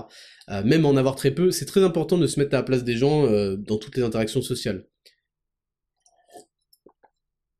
J'ai bu un petit peu, désolé. Donc c'est pas hum, c'est pas quelque chose que je vais jeter, comme on dit, je vais pas jeter le bébé avec l'eau du bain. Euh, par contre, ils disent une enquête va être est en cours et devrait être publiée avant la fin de l'année 2024. Donc les mecs, ils vont faire une enquête sur à quel point les cours d'empathie ont impacté les maternelles oui, c'est normal, les maternelles, tu peux leur dire que c'est que, que, que c'est des petites filles alors que c'est des petits garçons, ils vont le croire en fait. c'est le principe en fait. Les maternelles, évidemment que ça va, ça va avoir pardon, une incidence sur leur manière de se comporter. Ce qu'ils oublient de comprendre, c'est qu'en fait, il y a un truc qui s'appelle grandir. Et grandir, il y a un truc qui s'appelle aussi la puberté, les rapports, les garçons et filles vont se séparer de plus en plus, vont avoir des rapports totalement différents, des rapports sociaux, des rapports à la vie.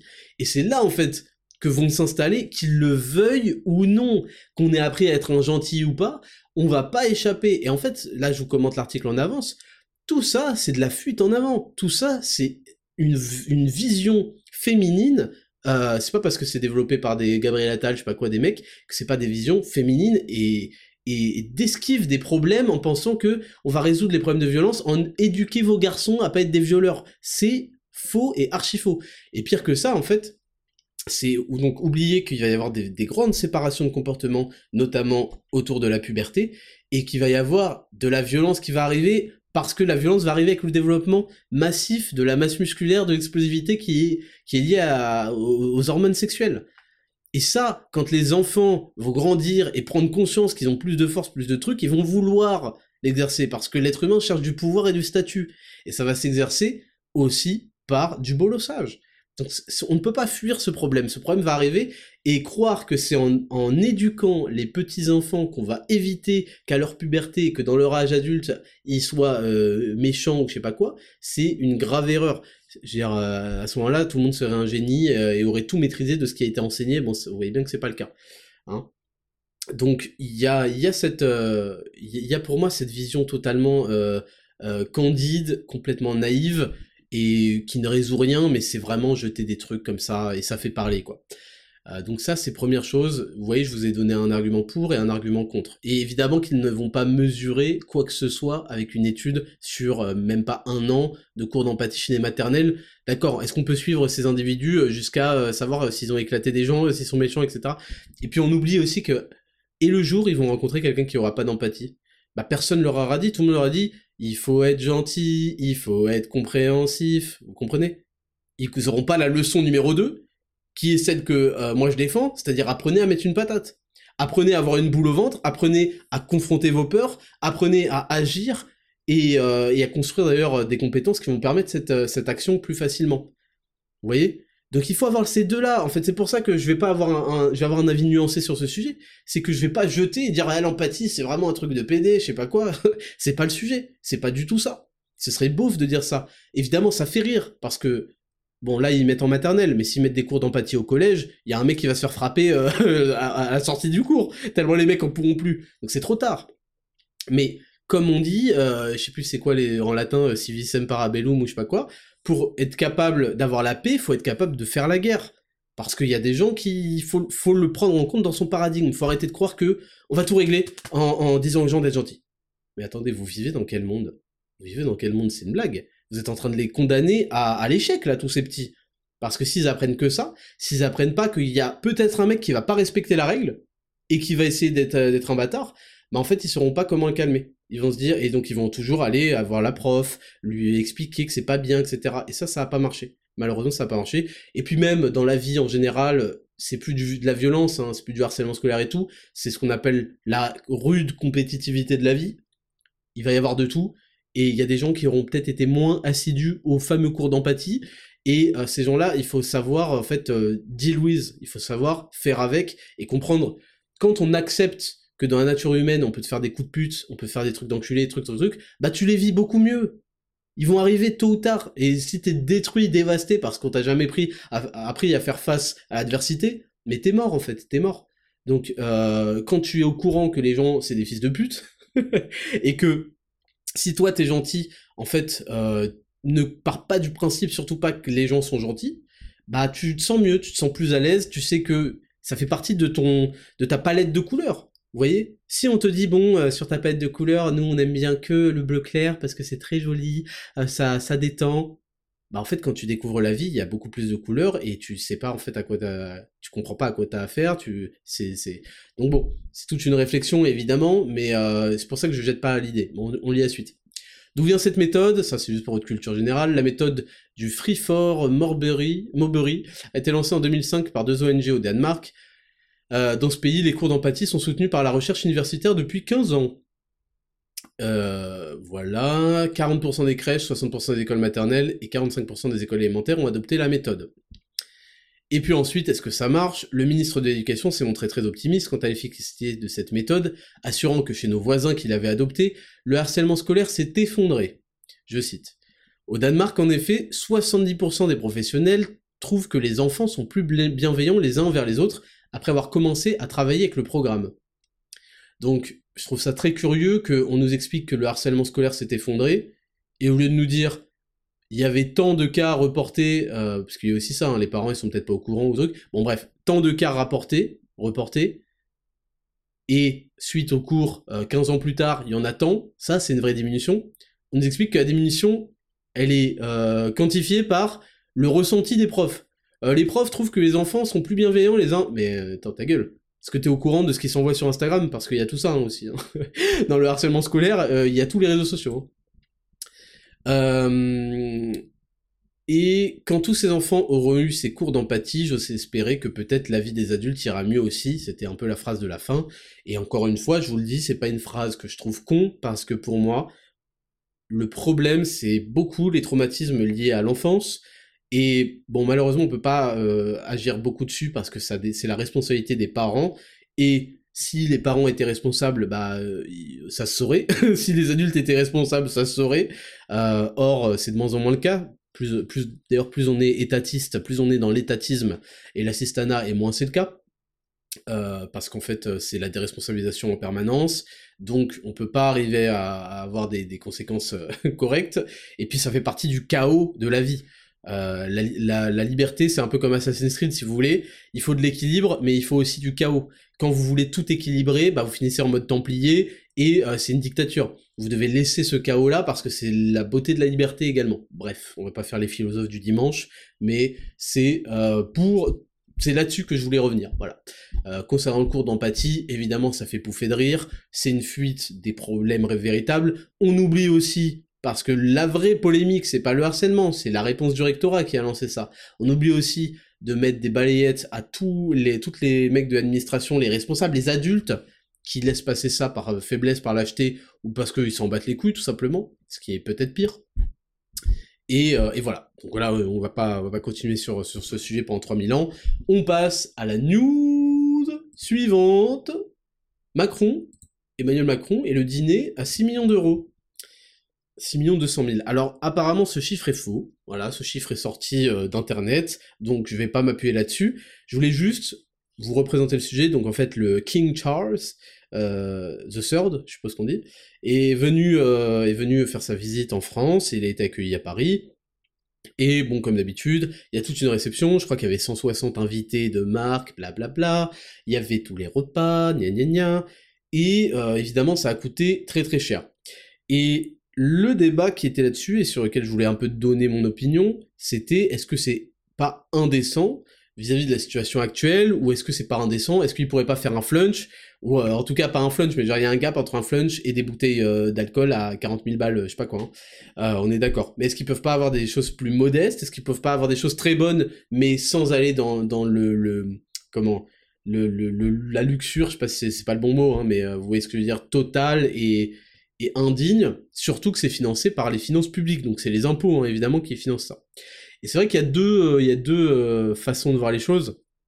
La première étant euh, celle qui est défendue et que je comprends, c'est-à-dire que, attends, c'est grave stylé. Quand t'as un pays qui tourne, qui est, qui est balèze, c'est stylé de faire... Vous voyez, moi, on fait des, des petits déj au Royal Monceau, je sais pas quoi, c'est stylé d'envoyer du lourd pour montrer que ton pays pèse.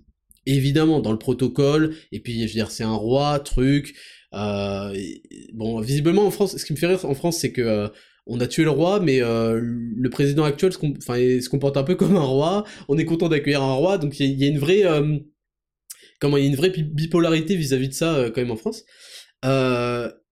Bon, tu vois, vous voyez, ça, je trouve que ça envoie, c'est stylé, ça, ça montre que ton pays est puissant, et puis t'as envie de bien recevoir, et puis ça, ça ne peut que te grandir, grandir toute ta patrie.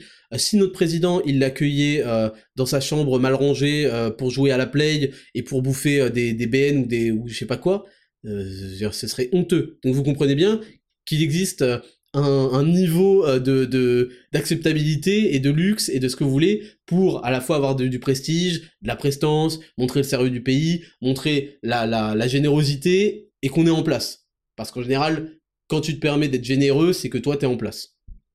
Bon, le truc, par contre, sur lequel je suis pas d'accord du tout, c'est que je vous rappelle, parce que moi, vous comprenez que je n'accepte pas qu'on me donne euh, des, consignes et des ordres stupides, et que je vous rappelle qu'on est dans une, un contexte de euh, le climat, les insectes, euh, la fin de l'abondance, il va falloir se serrer la ceinture, blablabla, bla, bla, bla, et donc c'est délicat d'avoir autant d'invités. Pourquoi avoir autant d'invités quand on accueille le roi euh, Pourquoi pas faire un dîner en tête à tête? Parce qu'en fait, tu montres que ton, pays va pas bien, mais bon, on est au courant. Euh, pourquoi aller aussi loin? Pourquoi en fait, pour moi, c'est de la provocation. C'est, enfin, c'est pas de la provocation parce que c'est pas volontaire. Mais c'est, ça montre en fait, ça montre tout. Ça montre tout. Ça montre le manque de considération. Ça montre que euh, y en est bien dans, on est bien en train de se diriger vers une société à deux étages dont je vous parle depuis des années, avec l'étage numéro 1 qui est au 166e étage, et tout le reste, tout a été privatisé entre le 166 et le 666, et tout le reste, c'est inhabité volontairement, entre le 0 et 166, pour donner l'image, hein. et tout ce qui est en dessous de 0, c'est pour nous. Les, les, les, caves, les trucs de merde, quoi. Et on s'en plaint, on fait, mais attends, euh, je, peux avoir une, une, chambre au troisième, fils de pute? Et on nous fait, ah, mais tu comprends, euh, c'est, faut avoir se serrer la ceinture. Et en, parallèle, en même temps, on voit, comme dirait euh, Macron, en même temps, on voit des mecs se régaler, se rincer.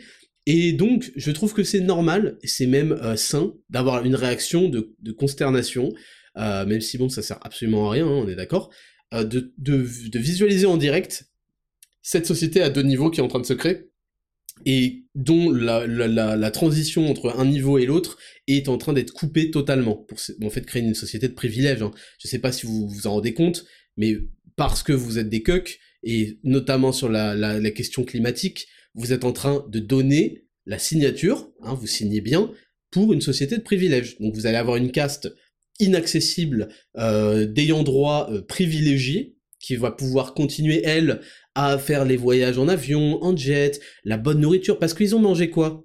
Ils ont mangé quoi les petits gars? Du homard, euh, du euh, de la volaille de, de je sais pas quoi, euh, du compter affinage 40 mois, etc.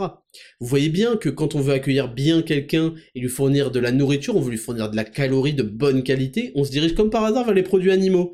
Ah bah tiens, je croyais que les produits animaux, ça tuait, ça donnait le cancer, et c'est évidemment le contraire, hein, on en reparlera au fur et à mesure des Dexascan, que c'était mauvais pour la planète, que c'est là.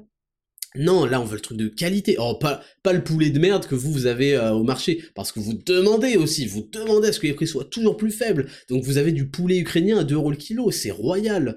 Non, eux c'est la volaille euh, de Brest, c'est euh, le, homard pêché dans des eaux pas, contaminées au microplastique et au, je sais pas quoi là, aux, métaux lourds. Non, non, non, celui-là il a été, est à la fois sauvage et élevé, vous voyez C'est un homard qui, qui peut parler, c'est le homard des films qui parle. vous voyez ça, c'est celui qui mange.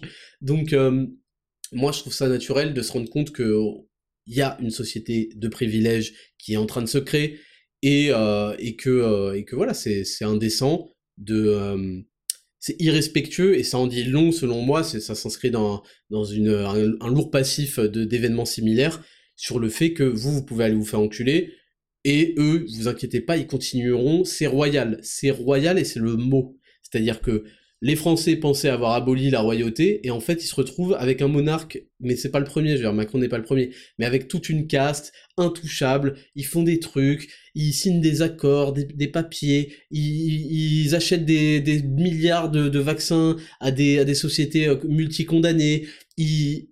Voilà, on va pas revenir sur toutes les dépenses publiques qui méritent une analyse de la Cour des comptes, et on a une tous les ans, voilà. Et d'ailleurs, on leur a demandé à combien s'élevait euh, le prix de ce repas, évidemment, ils ont répondu quelque chose que je comprends, c'est-à-dire que bon, ça se fait pas euh, d'avoir un invité et de dire voilà, euh, alors ton ton plat il coûtait 25 euh, euros, truc. C'est c'est c'est un petit peu mesquin, mais par contre, dans la situation actuelle, évidemment qu'on veut savoir. Et ils ont dit, vous inquiétez pas, la Cour des comptes va tient les comptes et ce sera su à la fin du bilan annuel. Sauf que j'ai un scoop pour vous. Le bilan annuel précédent de la Cour du compte, moi j'en ai vaguement entendu parler et c'est parce que je m'intéresse au truc.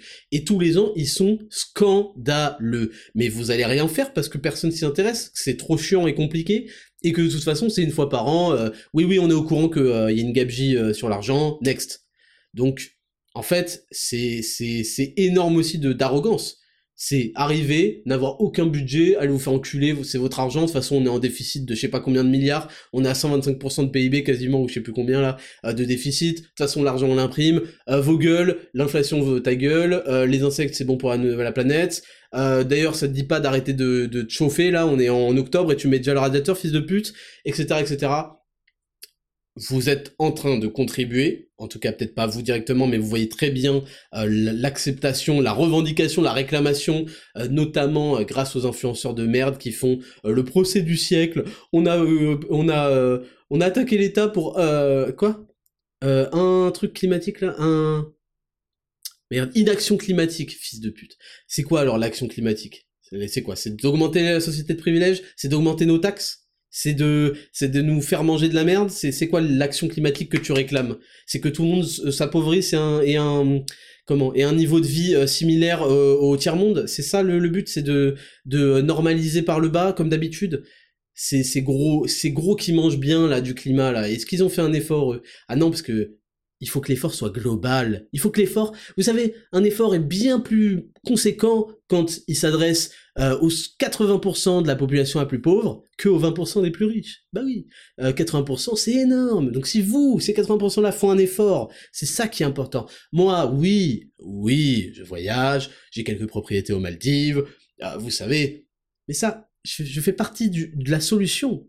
Je fais partie de la solution parce que je vous aide à trouver des moyens de, devenir des esclaves qui vont payer des taxes et qui ne pourront plus sortir de chez eux. Je vous aide, vous voyez, je fais travailler mon cerveau pour vous aider à trouver toutes les solutions de demain. Donc je, fais plus partie de la solution que du problème. Bon, je voyage en jet, on fait des jets pour parler du climat parce qu'on s'adresse, on parle de vous, vous, vous êtes très très nombreux, vous êtes des milliards, vous, ce que vous allez faire dans votre vie de merde. C'est ça, c'est ça le levier qu'on a. Nous, nous, c'est 0,0000001%. Vous, c'est 0,00001%. Il y a moins de zéro. vous savez pas qui j'imite? Bill Gates. Voilà, vous retrouverez euh, cette interview où il dit plus ou moins exactement ça. Donc, next pour ce sujet-là, on va aborder le dernier qui est un petit peu en rapport. Le dernier sujet, c'est l'ami Bruno Le Maire, Bruno le clown. Bruno le clown, euh, il se fait poser la question, je vais vous mettre l'extrait, il se fait poser la question à l'Assemblée nationale, qui est l'Assemblée, euh, qui est le, le chapiteau, le chapiteau qui abrite euh, nos, nos euh, comiques et nos... Euh, il y a tout, hein, vous savez, il y a des animaux qui parlent, il y a des spectacles de tigres, ils sont dressés, il y a, il y a tout. il y a l'éléphant qui, qui roule sur une balle. c'est l'Assemblée nationale française. Je vous mets la vidéo et on en discute tout de suite. Les taxes sur les carburants, Monsieur Decker, c'est une triple aberration. C'est une aberration écologique car c'est financer le fossile. C'est une aberration budgétaire parce que ça creuse le trou de la dette de l'État. Et c'est une aberration géopolitique parce que l'argent Ok, donc vous avez compris ou pas que en fait là il y a un problème de prix de l'essence. Alors je vais restituer pour ceux qui comprennent pas. Le prix de l'essence en France, euh, je crois que c'est 40% en gros c'est le prix de la matière première, 10% c'est le prix de sa, son traitement, etc. Dans les grands titres. Enfin non, 30% c'est la matière première, 10% c'est son traitement, et les 60% restants c'est les taxes de l'État. vous avez compris, vous avez remarqué que euh, le prix du, de l'essence euh, avait un peu explosé, pour ne pas dire quasi doublé, en l'espace de 3 ans, on va dire. Et en fait, ce qu'a trouvé le gouvernement, au lieu de réduire les taxes, faut comprendre que c'est même pas réduire les taxes. En fait, faut comprendre que quand on met une taxe, parce que les taxes sont en pourcentage, d'accord? Quand on met une taxe, mettons à 20%, et que le prix de l'essence va être à 1 euro, bah l'État va gagner 20% de 1 euro, d'accord? Donc 20 centimes. Donc on peut dire que bah, l'État prend 20 centimes de taxes. Mais si demain l'essence coûte 2 euros et que l'État prend toujours 20%, il va prendre 40 centimes. Donc les taxes doublent en fait, vous comprenez? La valeur absolue du truc double. Donc il faudrait en fait, quand, on est face à une crise comme ça, il faudrait dire, bon, ça nous suffisait de prendre 20% d'un euro, là ça a augmenté, on le, on le à ce 20 centimes. Vous comprenez là où je veux en venir? Là c'est pas 20%, 20% c'est 60%, ok? Donc, en fait, ce que veut faire le gouvernement, c'est dire aux grands vendeurs d'essence et compagnie de vendre à coût, euh, comment, à coût, euh, je sais plus comment on dit, mais vous avez compris, sans faire aucun bénéfice, sachant que c'est 10%, de les éliminer, voire même de vendre à perte. Ce qui est ridicule. Alors on va pas entrer dans, à quoi ça sert d'interdire la vente à perte, la vente à perte dans les détails, mais en gros, il faut comprendre que dans le marché de la concurrence, si vous autorisez la vente à perte, vous permettez à des entreprises qui ont énormément de capital, énormément de trésorerie, de venir vendre à perte, de, de faire faire faillite à tous ceux qui ne peuvent pas se permettre en fait d'essuyer plusieurs années peut-être de, de budget négatif, et ensuite, une fois que toute la concurrence a fermé parce que vous avez triché, et bah les prix, vous avez le monopole, et donc vous allez remonter les prix, et vous venez d'amasser le monopole sur tout un marché grâce à cette stratégie d'enculé. Pour ça, entre autres, que la vente à perte est interdite. Et euh, mal régulée, mais elle est interdite en tout cas. Et, euh, et en fait, voilà la suggestion, c'est au lieu de baisser les taxes, on leur dit mais vendez à perte, faites pas chier, c'est bon, on va faire une loi pour vous autoriser, ce qui est horrible en fait. et puis vous comprenez que dans, dans la vie d'une industrie, même s'ils font des milliards de bénéfices ou je sais pas combien, euh, vendre à perte n'a pas d'intérêt en fait, tu arrêtes le business. Euh, et puis quand on va arrêter de vendre du pétrole, ça va être, ça va faire tout drôle aux travailleurs parce qu'en fait euh, c'est des, travailleurs, hein. les gens prennent pas la voiture pour aller en vacances tous les jours, ils vont au taf, ils vont au travail, donc ils participent à l'économie du pays, donc le coût de l'essence, c'est super important quand on veut avoir un pays qui fonctionne correctement avec des individus et des citoyens qui vivent bien. Bref, c'est tout un sujet, je veux juste parler de cette vidéo de Bruno Le Maire. Donc Bruno Le Guignol, là, nous explique premièrement que c'est une aberration écologique, parce que, euh, en gros, les taxes, euh, en fait, voilà la traduction. Il nous explique que si le prix de l'essence devient moins cher, c'est une aberration climatique parce que on finance les énergies fossiles, etc. Ce qu'il veut dire, ce qu'il faut bien comprendre et que c'est dit clairement, c'est que il faut que vous ayez une essence qui vous permet d'aller travailler, hein, je le je le rappelle, et d'avoir des loisirs. Il faut que vous ayez une essence hors de prix pour sauver le climat. Autrement dit, et c'est pour ça que vous devez vous interroger, et il y a des livres disponibles, et je ferai une vidéo sans doute là-dessus, vous devez vous interroger sur ce qu'il va se passer en cas d'action climatique que vous réclamez. Avant de dire que tout ça est un scam, réfléchissez à ce qui va se passer réellement dans votre vie, et dans la vie de vos, enfants, et de votre pays, et de votre société, sur plusieurs décennies. Vous êtes incapable de vous projeter, donc vous ne comprenez pas que vous êtes en train de signer votre arrêt de mort, là, en validant tout ça.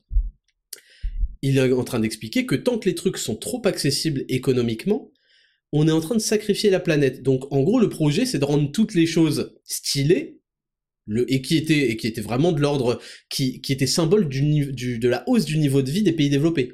L'accès à l'essence, l'accès aux denrées alimentaires, l'accès aux voyages et aux loisirs, etc. Tout ça, ça doit redevenir un privilège. Et vous, vous pouvez pas vous permettre ça parce que vous avez sacrifié le climat. Donc si on pouvait augmenter les taxes, à la limite, ce serait encore mieux, selon Bruno Le Maire. Puisque c'est une aberration écologique que le truc soit finalement accessible et pas assez taxé. Il faut augmenter les taxes pour augmenter le prix, que plus personne puisse se produire, et ça, ça a vraiment sauvé la planète. Vous êtes content Deuxième chose qu'il dit. Il nous explique que euh, ça, c'est une mauvaise chose pour le déficit de l'État. Donc en gros, l'État, par sa gabegie totale, son, son, son imposture politique, économique, euh, entraîne, et surtout pendant le Covid, ça a explosé, entraîne un déficit de je ne sais combien catastrophique. N'importe quelle entreprise aurait été sanctionnée par une faillite immédiate et un rachat aux enchères, mais l'État, euh, par magie, il imprime des billets et du coup il crée une inflation. Euh, n'importe quel État aurait, enfin n'importe quelle entreprise serait virée, mais lui en fait il explique que, en gros, on pue tellement la merde, on a tellement créé de dettes que si on baisse les taxes, qui sont déjà énormes, on est le pays le plus taxé du monde, j'ai l'air de France. je crois que être le pays le plus taxé de France, ce sera encore pire qu'être le pays le plus taxé du monde, tellement la France, c'est un énorme concurrent d'elle-même. Donc, il nous dit que baisser les taxes, c'est inenvisageable parce que ce serait ne pas euh, commencer à mettre... Euh, ce serait accélérer le déficit. Mais, mais vous vous rendez compte ou pas de ce qu'il raconte? Et puis troisième euh, élément, Qu'est-ce qu'il dit déjà? Ah oui, et troisième élément, alors là, c'est sorti d'un cerveau, euh, d'un cerveau fou allié. Je ne sais pas, ils sont fous, ils sont fous. ils expliquent que en fait, si on baisse les taxes, c'est comme si on mettait direct l'argent dans les poches de Poutine. Alors, je sais pas où il achète son pétrole. Visiblement, Bruno Le Maire, il nous avait juré il y a deux ans qu'il allait mettre l'économie russe à genoux. Bon, et là, il nous explique qu'en fait, euh, peut-être qu'il achète le pétrole à la Russie, hein, indirectement, indirectement, donc il coûte encore plus cher parce que oh, faut pas que ce soit vu comme on achète à la Russie, donc la Russie va le vendre à l'Inde et puis on va l'acheter à l'Inde. Voilà, l'Inde va faire euh, évidemment une énorme plus-value dessus, mais bon après c'est la honte si on achète à la Russie alors qu'on a dit qu'on allait les mettre en PLS. Et en fait, il nous explique que s'il mettait pas le double du prix dans les taxes, bah attends, il y aurait que euh, la Russie qui se rincerait, euh, ce serait comme lui mettre directement l'argent dans les poches. alors là, vous avez euh, la France. Voilà. Vous avez la réflexion française socialiste depuis des décennies, c'est-à-dire que tout se règle par des taxes et des dépenses publiques, et que en fait, il n'y a pas assez de taxes parce qu'il y a trop de dépenses publiques, et ça n'a aucun sens en fait. Et c'est très drôle qu'ils nous disent ça vraiment avec appui. Je voulais vraiment revenir là-dessus parce que je vous, que vous sachiez à quel point on vous prend pour des machines à cash. On vous traite on vous exploite et on se fout de votre gueule et on vous donnera toujours une bonne justification. La Russie, le Covid, le climat, l'anti euh, je sais pas quoi, euh, le féminisme, mon cul. Le but c'est de vous traire sur vos bonnes intentions et donc il vous donne des bons cours d'empathie pour que vous soyez des bons euh, des, bonnes poires qu'on va bien exploiter parce qu'il faut être gentil avec tout le monde. Alors tu vas me fier ton fric parce que ça va faire baisser la température au Groenland et truc. Et puis le soleil, de toute façon ça n'a rien à voir avec les cycles solaires. bon bref, tout un sujet, on en reviendra. On va pas, on va pas rentrer dans le climat. Euh, je sais que la plupart d'entre vous attendent absolument, meurent d'envie que j'en fasse une vidéo ou que j'apporte des arguments scientifiques. Mais je tiens à vous dire que avant de suggérer tout ça de manière scientifique et d'exploser le, sujet, parce que il y a des milliers de scientifiques qui se lèvent contre cette fraude euh, du CO2, euh, il faut que vous compreniez d'abord si c'est vrai, qu'est-ce qui vous attend. Et oui, parce que si vous voulez euh, comprendre mieux le problème, d'abord on va partir du postulat que c'est vrai. Et je vous demande, est-ce que vous êtes prêt à ce qui vous attend, à ce qu'on vous prépare, sachant que ceux qui vous préparent ça, eux, seront dans la classe privilégiée, est-ce que vous êtes prêt à avoir cette vie-là? Est-ce que vous êtes prêt, en fait, c'est la question un peu euh, du philosophique de l'humanité, hein. Est-ce que vous êtes prêt à, vivre mal pour, dans une optique de survie ou, ce genre de choses qu'on vous décrit? Premièrement, c'est la première question que vous devriez vous poser. Qu'est-ce que vous êtes prêt, quel est le prix que vous êtes prêt à payer pour ce qu'on vous annonce? Une fois que vous avez décidé que c'était euh, un, comment que c'était un, un sacrifice envisageable ou pas, eh bien on va commencer à parler des chiffres, à quel point ça va impacter, hein, à quel point euh, le pays de la France qui est 1% de, des fameuses émissions de CO2 va impacter, une fois que vous vivrez comme des poux, et des... Et des comment s'appelle? Et des punaises de lit. Est-ce que votre destin de punaise de lit vous ravit ou pas?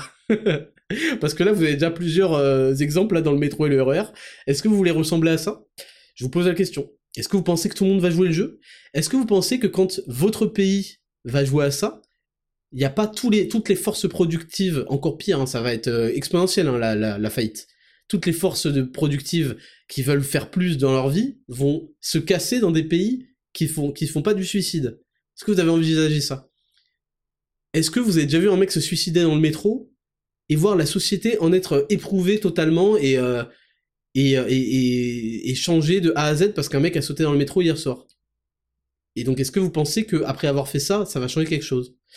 Donc d'abord vous devez questionner cette, tout ça, et puis ensuite on va voir que c'est une fraude. Donc vous êtes en plus en train de le faire pour rien. Très intéressant, n'est-ce pas?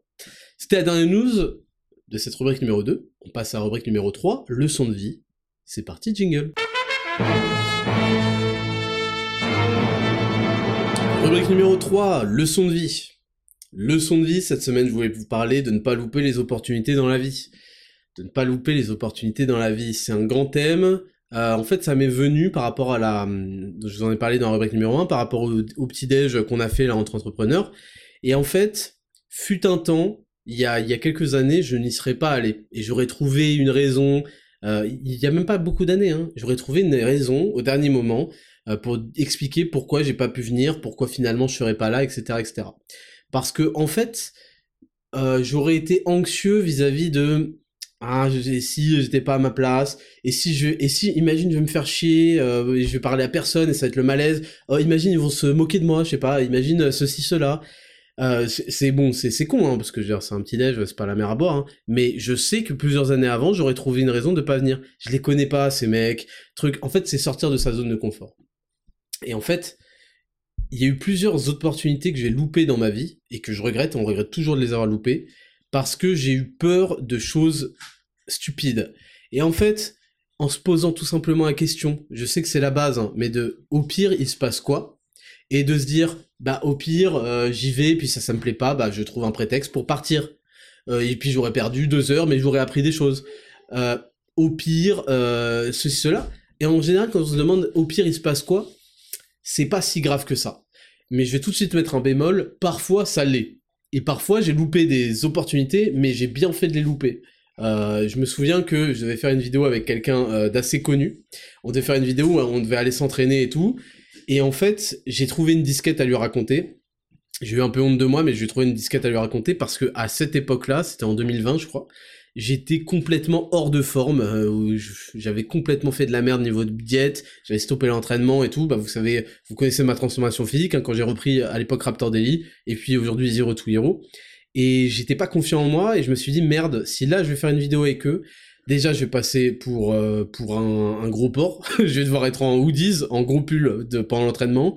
Euh, ça fait longtemps que j'ai pas poussé, donc en fait, je vais pousser des charges de merde et ça va être documenté en vidéo et tout le monde va voir que je suis gros en vidéo et tout. Et ça, je pense que j'ai pas mal fait de ne pas y aller. Par contre, vous voyez, il y a des soirées, des trucs. Euh, je, je, sais que euh, tu vois je, je, devais y aller et je me suis dit merde non là je suis pas à mon top je suis pas à mon prime truc. Les mecs ils vont s'en rendre compte. Alors que là c'était con parce qu'on est dans une soirée personne va s'en rendre compte. J'aurais pu parler à des gens faire ami ami avec d'autres. Euh, ça aurait pu avoir, avoir, être un bon moment.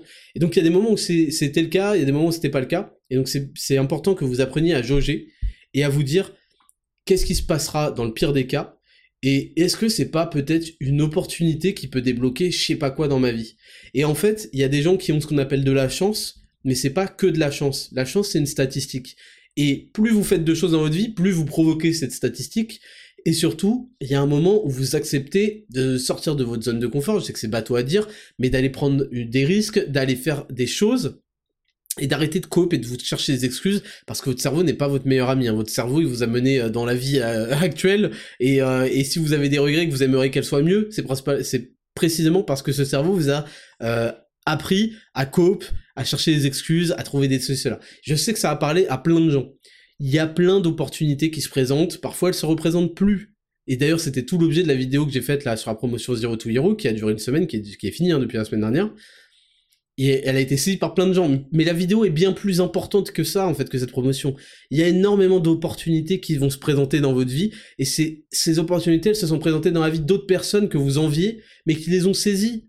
Qui les ont saisies, qui sont allés au charbon, au front, le moment où il fallait y aller, et qui ont accepté d'envisager le pire des cas qui était lié à, à cette opportunité-là. Alors que vous en avez eu peur, et que vous n'y êtes pas allé pour cette raison précise. Ça, c'est la première chose. Et la deuxième chose, je viens de vous parler de quand j'étais gros et tout, et soyez prêts, en fait. Ça, c'est un truc que maintenant j'ai compris, je suis prêt en permanence. Tu veux faire un feat, je suis là. Euh, tu veux faire un truc euh, où il va faire un peu de cardio, je suis là parce que je bosse toujours le cardio. Tu veux faire ça, je suis, je suis présent. Soyez on point le plus possible, soyez à votre prime le plus souvent possible. Parce que parfois, il y a des opportunités d'une vie et vous n'avez pas à saisir parce que vous aurez honte, parce que vous serez pas prêt, je sais pas quoi.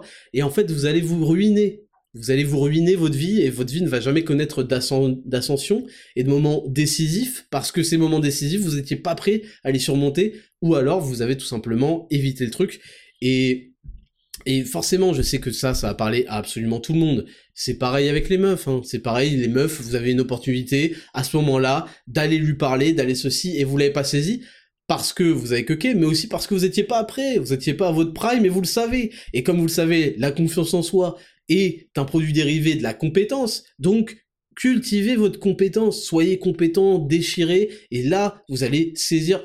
C'est pas étonnant que les vies soient euh, en progression de manière exponentielle. Vous voyez des mecs, vous les voyez enchaîner des petits trucs, et puis d'un coup, ça, devient inarrêtable. Ça devient inarrêtable parce qu'en fait, tout s'accumule, tout se, multiplie, et, quand vous multipliez 0 par 0,5 par 0,2, c'est explosé, et quand vous multipliez 1 par 1,5, 2, 2,3, 10, mais là, vous avez des résultats de zinzin.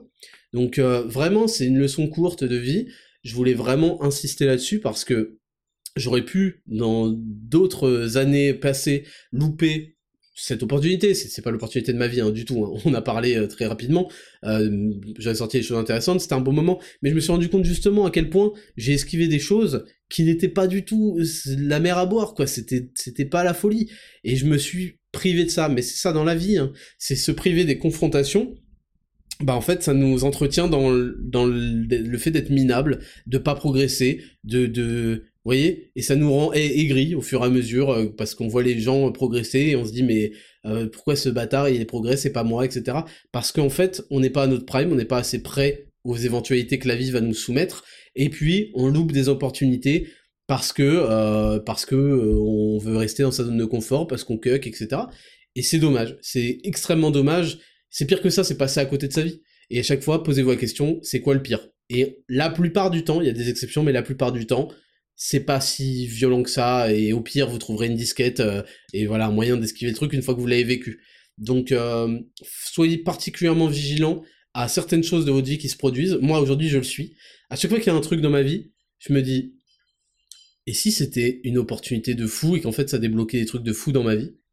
Et du coup, bah, je vais aller à un rendez-vous, je vais aller à un truc, je vais me rendre à tel événement, je vais envoyer un message à telle personne, vous voyez? Parce que, et si, en fait, c'était cet, événement-là qui allait changer euh, ma timeline dans cet univers-là, vous voyez? Donc euh, c'est pour la courte rubrique de la semaine, euh, leçon de vie. Voilà, j'espère que ça vous, à mon avis, ça vous servira. on regrette toujours, moi j'ai regretté beaucoup de choses, donc soyez à votre prime et, et allez-y, allons-y quoi. Voilà, c'est tout pour la rubrique numéro 3. Rubrique numéro 4, c'est juste après ce jingle d'Exascan, c'est parti jingle. Rubrique numéro 4, c'est votre rubrique préférée, c'est le Dexascan. Et le Dexascan cette semaine, c'est sur les protéines. Les protéines, beaucoup de questions euh, que vous m'avez posées sur la quantité, la qualité. Les protéines, c'est un sujet vaste. Les protéines, c'est un sujet fondamental. C'est un sujet fondamental, ça peut paraître con. Ouais, ok, les protes, les protes, c'est un sujet fondamental. Donc on va commencer. Alors les, protéines, vous savez qu'au début je fais une petite introduction, je vous fais une définition, je vous présente un petit peu la chose, et ensuite on va entrer dans le vif du sujet. J'ai besoin de ces définitions-là pour que vous compreniez la suite. Il y aura une petite partie un peu plus chiante, je vous préviendrai, mais comme d'habitude, vous savez que je fais tout pour que ce soit intéressant, je vire les trucs chiants, et j'essaye de vous l'expliquer avec des mots euh, que les gens euh, peuvent comprendre, moi le premier. Donc protéines, les protéines c'est des macromolécules, c'est des macronutriments essentiels à la vie, ça intervient dans la structure cellulaire, dans le transport des nutriments, dans les réactions chimiques, dans l'immunité, dans les muscles, dans plein de choses. Pour vous donner des exemples de protéines, parce qu'il y en a plein euh, qu'il y a dans le corps, l'hémoglobine, l'insuline, le collagène, la kératine, l'albumine, les enzymes, les anticorps, tout ça c'est des protéines. Donc les protéines c'est pas juste que vous allez manger euh, dans, votre steak, les protéines c'est un truc fondamental et il y a beaucoup beaucoup de protéines qui ont des rôles spécifiques. Euh, donc un manque de protéines, euh, ça c'est des critères que vous voyez bien les gens en carence de protéines, notamment chez certains véganes, vous le voyez visuellement. Pourquoi? Parce qu'un manque de protéines, ça va pour euh, les enfants qui grandissent, ça va entraîner un retard de croissance, une perte musculaire pour les, pour les adultes, pour tout le monde, parce qu'en fait, il y a beaucoup trop de dégradation, euh, de, dégradation des protéines qui ira de synthèse protéique. Ça va entraîner une dégradation de la qualité de la peau, des ongles, des cheveux. Ça même entraîne, ça entraîne même des œdèmes, parce qu'en fait, les protéines, elles jouent un rôle dans l'équilibre des liquides dans le corps, donc on peut avoir de la retention d'eau qui fait n'importe quoi ça va affaiblir votre système immunitaire, ça va entraîner de la fatigue, de la faiblesse, ça va entraîner une mauvaise digestion, et ça va baisser, euh, enfin diminuer votre fonction cardiaque et hépatique. Hépatique, c'est euh, le foie. Ok? Au contraire, bah forcément avoir une alimentation avec suffisamment de protéines, c'est tout l'effet inverse. Et puis même, on va aller plus loin, avoir une alimentation hyper protéinée avec beaucoup de protéines, ça va aussi améliorer votre dépense calorique. Pardon améliorer, augmenter votre masse maigre, c'est-à-dire en général la masse musculaire, mais pas que, augmenter l'effet thermique de la nourriture, et augmenter la combustion de gras dans le corps. Donc vraiment, vous comprenez que c'est important de consommer suffisamment de protéines, et c'est même bien d'en consommer beaucoup. On va voir ensuite, en termes de quantité, combien ça fait. Mais ce sera, ça viendra un peu plus tard, d'abord je vous présente un peu. Donc je vous ai dit, la protéine c'est une macromolécule. Macro, ça veut dire, c'est le contraire de micro, entre guillemets, ça veut dire que c'est gros, c'est balèze, c'est une chaîne d'acides aminés. Les acides aminés, c'est un petit peu comme si vous preniez une voiture, euh, votre voiture c'est la protéine, et ben les acides aminés c'est il euh, y a un volant, il y a des pneus, il y a euh, la, toiture, il y a les sièges. des fois, vous avez des sièges en cuir parce que vous avez vraiment une protéine de qualité. Il y a le, truc sono, il y a le moteur, il y a tout, vous avez compris. Et puis il y a la clé. Intéressant d'avoir la clé, on y reviendra. Donc c'est une chaîne d'acides aminés qui a une forme tridimensionnelle, 3D. C'est cette forme-là qui va lui donner sa fonction. Et elle est composée d'acides aminés dits essentiels, il y en a en gros 9. Euh, on considère qu'il y en a 8 et 9 pour les enfants, mais on va dire qu'il y en a 9, ok? Euh, je saurais pas forcément vous les citer, il y a phénylalanine, euh, isoleucine, leucine, valine, euh, histidine, je les connais pas par cœur tous, de toute façon on s'en branle, mais il y en a 9, les EA, ça s'appelle, les acides aminés essentiels, et puis il y a les non essentiels, qui sont au nombre de 13, en réalité, ils sont plus au nombre de 11, et puis en a deux autres, un en rapport avec le sélénium, un avec, euh, qui s'appelle pyroxyle, je crois, un truc du genre, qui est en rapport avec les bactéries, bref, mais en gros, il y a 9 essentiels et 13 euh, non essentiels, donc ça fait un total de 22, et c'est pas parce que euh, ces acides sont non, ces acides aminés sont non essentiels, en fait voilà, quand ils sont essentiels, c'est-à-dire qu'on est obligé de les absorber par l'alimentation pour les avoir, et quand ils sont dits non essentiels, c'est que le corps peut euh, les synthétiser plus ou moins lui-même. C'est pas parce qu'un truc est non essentiel qu'il faut pas le manger non plus, je tiens quand même à vous le dire. Donc, euh, par exemple, la citruline. La citruline, c'est un acide aminé non essentiel. Euh, parce que bah parce qu'il n'est pas essentiel à la fonction humaine, mais par contre la citruline, c'est ce qu'on a dans le, le work là, le pré-workout, c'est un très bon vasodilatateur, etc., etc pour parler de la digestion. Du coup, vous avez compris qu'il faut, en, absorber. Pour avoir ces acides aminés essentiels, au moins, il faut absorber les protéines, donc il faut les manger, donc il faut qu'il y ait un phénomène de digestion qui intervienne. Donc en fait, vous avez cette protéine 3D qui va être dénaturée, on appelle ça dénaturée. C'est ce qui se passe aussi dans la cuisson. Elle va perdre sa structure 3D, elle va être dénaturée, et elle va être déroulée en 2D pour pendant la digestion. Ce qui n'est pas grave parce que de toute façon, vous voyez bien que pendant la digestion, euh, votre protéine, elle arrive sous forme euh, dénaturée, donc c'est pas grave de la dénaturer à la cuisson. Ok? Ça dépend du niveau de cuisson après, hein, on va pas brûler les choses. Elle va arriver dans euh, l'intestin grêle, un endroit du haut de l'intestin grêle qui s'appelle le duodénum, euh, qui est vachement important pour la digestion, et à ce moment-là, elle va être attaquée par des enzymes qui vont la couper, comme ça, comme on coupe de la viande, en petites séquences d'acides aminés. Donc vous avez votre voiture, elle arrive, et ensuite il y a des enzymes qui vont découper, euh, on va prendre toute la partie moteur là qui a à l'avant du capot, on va vider tout ce qu'il y a dans le coffre, on va prendre les pneus, on va... vous voyez, c'est une façon de parler, hein, mais en gros ça va séparer.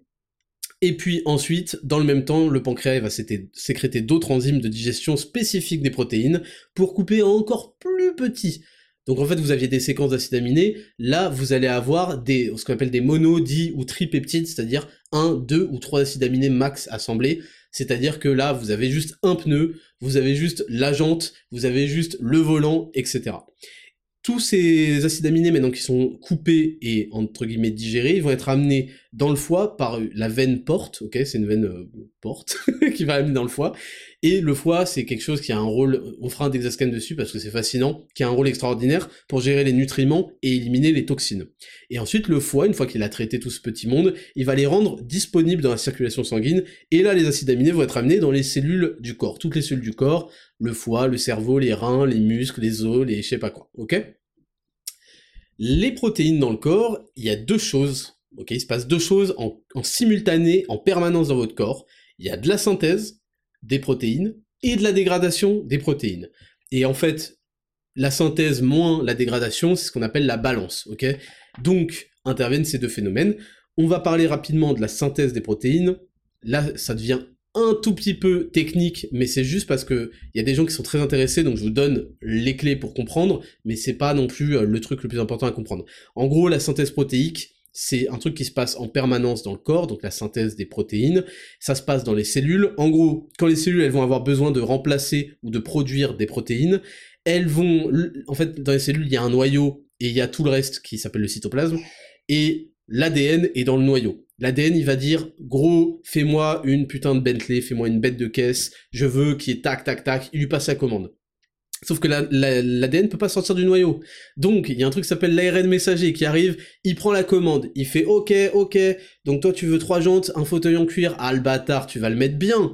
L'ARN, il peut sortir du noyau. Il sort, et là il va se fixer euh, chaque acide aminé selon le code. Chaque acide aminé a un code s'appelle des codons, ok, bref.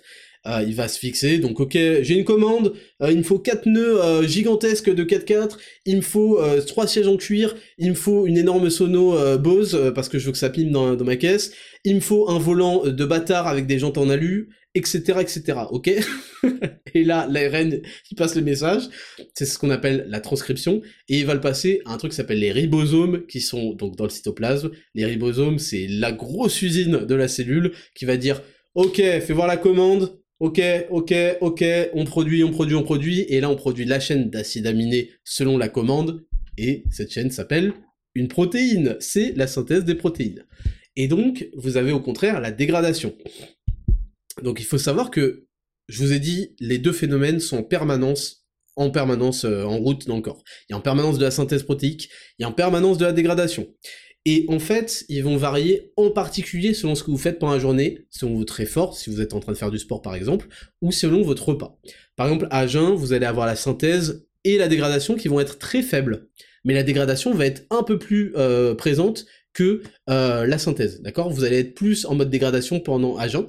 Et pendant un repas, les deux vont être élevés. Pas juste la synthèse des protéines, parce que vous apportez euh, quand même des protéines dans votre repas, évidemment, mais les deux vont être élevés et pourquoi? Et on va avoir une synthèse supérieure à la dégradation, euh, normalement si vous avez assez de protéines dans le repas. Pourquoi les deux sont élevés? Parce qu'en fait l'un dépend de l'autre. Il faut savoir que euh, 7 acides aminés sur 8 qui vont être utiles à la synthèse des protéines, ils proviennent de la dégradation. C'est une forme de recyclage finalement. Donc en fait, c'est pas la dégradation qui explose pendant que la synthèse euh, diminue, ou la synthèse explose et la dégradation diminue, les deux sont toujours dans des niveaux similaires. Ce qui va faire la différence sur votre journée, c'est à quel point, dans vos phases de synthèse protéique, vous étiez au-dessus euh, de la dégradation par rapport à quand, la dégradation était au-dessus dans vos phases à jeun, en gros. Et d'ailleurs, pour, euh, pour la petite info, quand vous faites du sport, vous êtes plus dans une phase de dégra... vous êtes dans une phase où la dégradation est plus importante que la synthèse. D'où l'intérêt, on le verra après, de euh, prendre une formule avec des EA, On en parlait tout à l'heure de Play. Donc la dégradation, elle est bénéfique parce qu'elle va permettre de démanteler des vieilles protéines moins fonctionnelles ou qui peuvent endommager le corps. Et ce qui compte, c'est de pas avoir trop de dégradation, ça c'est pas normal, ou d'en avoir pas assez, ça aussi c'est pas normal, parce qu'on a besoin, je vous dis, de ce recyclage en permanence pour être en bonne santé. Et donc, euh, pour avoir une balance positive, vous avez compris qu'il faut plus de synthèse que de dégradation, et en fait, ça va tout ça se traduire dans l'alimentation, donc il va falloir manger en quantité et en qualité suffisante tous les jours en fait. Et euh, c'est pour ça d'ailleurs que les régimes hardcore vont euh, impliquer une dégradation trop importante et ne sont pas bons. C'est pour ça qu'on fait jamais de régime hardcore dans les programmes personnalisés ou dans Zero to Hero, la diète la plus agréable de votre vie, vous connaissez. Donc on va d'abord aborder, ça y est, on est dans les questions vraiment qui vont vous intéresser, maintenant qu'on a bien introduit le sujet et qu'on sait ce qu'il se passe vraiment dans le corps, on va parler de la quantité. Donc, il faut distinguer deux quantités. Il y a la quantité minimum, minimale pour être en bonne santé, et il y a la quantité pour être sportif, faire du muscle, être en très bonne santé, on va dire. Et puis pour pouvoir construire du muscle. En fait, pour être en bonne santé, on considère qu'il faut minimum 0,8 g par kilo de poids de corps. 0,8 g de protéines par kilo de poids de corps. Si vous voulez prendre des notes, c'est maintenant. Hein. Ce qui correspond à à peu près 50-60 grammes de protéines par jour par personne. Et ça, en fait, ça va servir à comment À maintenir ce qu'on appelle la balance azote ou la balance nitrogène, parce que les protéines vont contenir de l'azote et euh, on a besoin que cette balance soit équilibrée, voire positive, euh, parce qu'en fait le corps excrète de l'azote et du, nitrogène par les urines, et pour avoir un terreau fertile à la synthèse protéique et à la réparation des tissus, notamment des tissus musculaires, il nous faut cette balance azotée, cette balance nitrogène positive, ou en tout cas neutre. Et 0,8 g par kilo, c'est ce qui permet de maintenir cette balance nitrogène, ok? C'est vraiment le minimum du minimum, je dis 50 à 60 grammes de prot par jour par personne, c'est vraiment ridicule, hein. c'est très facile à atteindre, mais c'est le minimum. Ensuite, il faut, euh, là je vais vous faire rire, c'est pas drôle du tout, mais en fait, pour, euh, pour, euh, en fait, il faut comprendre que 5 à 10 grammes de protéines, d'acides aminés, vont finir dans les muscles. Donc en fait, la première remarque qu'on peut se dire, c'est, bon bah, si on veut prendre de la masse musculaire, je sais pas quoi, on prend les 60 grammes minimum et on rajoute 5 à 10 grammes. Donc on est à peu près aux alentours de 70 grammes de protéines par jour. Et en fait, c'est là où le corps est vicieux, c'est que euh, construire de la masse musculaire, c'est pas du tout le, euh, c'est pas du tout la priorité. Et d'ailleurs, au passage, seulement 5 à 10 grammes d'acides aminés par jour vont finir dans les muscles, ce qui veut dire que c'est votre limite naturelle. Hein. C'est ça qu'on appelle la limite naturelle de progression. Pour ça que les mecs ils disent ouais j'ai pris 4 kilos en un mois, euh, non, t'as pris 10 grammes par jour grand max dans les muscles, tu vois ce que je veux dire euh, au bout, enfin c'est peut-être une, une façon un peu trop basse d'estimer la chose, mais c'est très très très faible, hein. la prise de masse musculaire, c'est très faible. Euh, ça prend du temps. Donc en fait ce qui se passe c'est que ensuite votre apport protéiné est totalement disproportionné par rapport euh, à, l'impact que ça va avoir sur votre prise de muscle. C'est-à-dire qu'on va passer de 60 grammes de prot à beaucoup plus. Et c'est le seul moyen de s'assurer que à la fin le corps va avoir 5 à 10 grammes d'acides aminés à fournir aux muscles.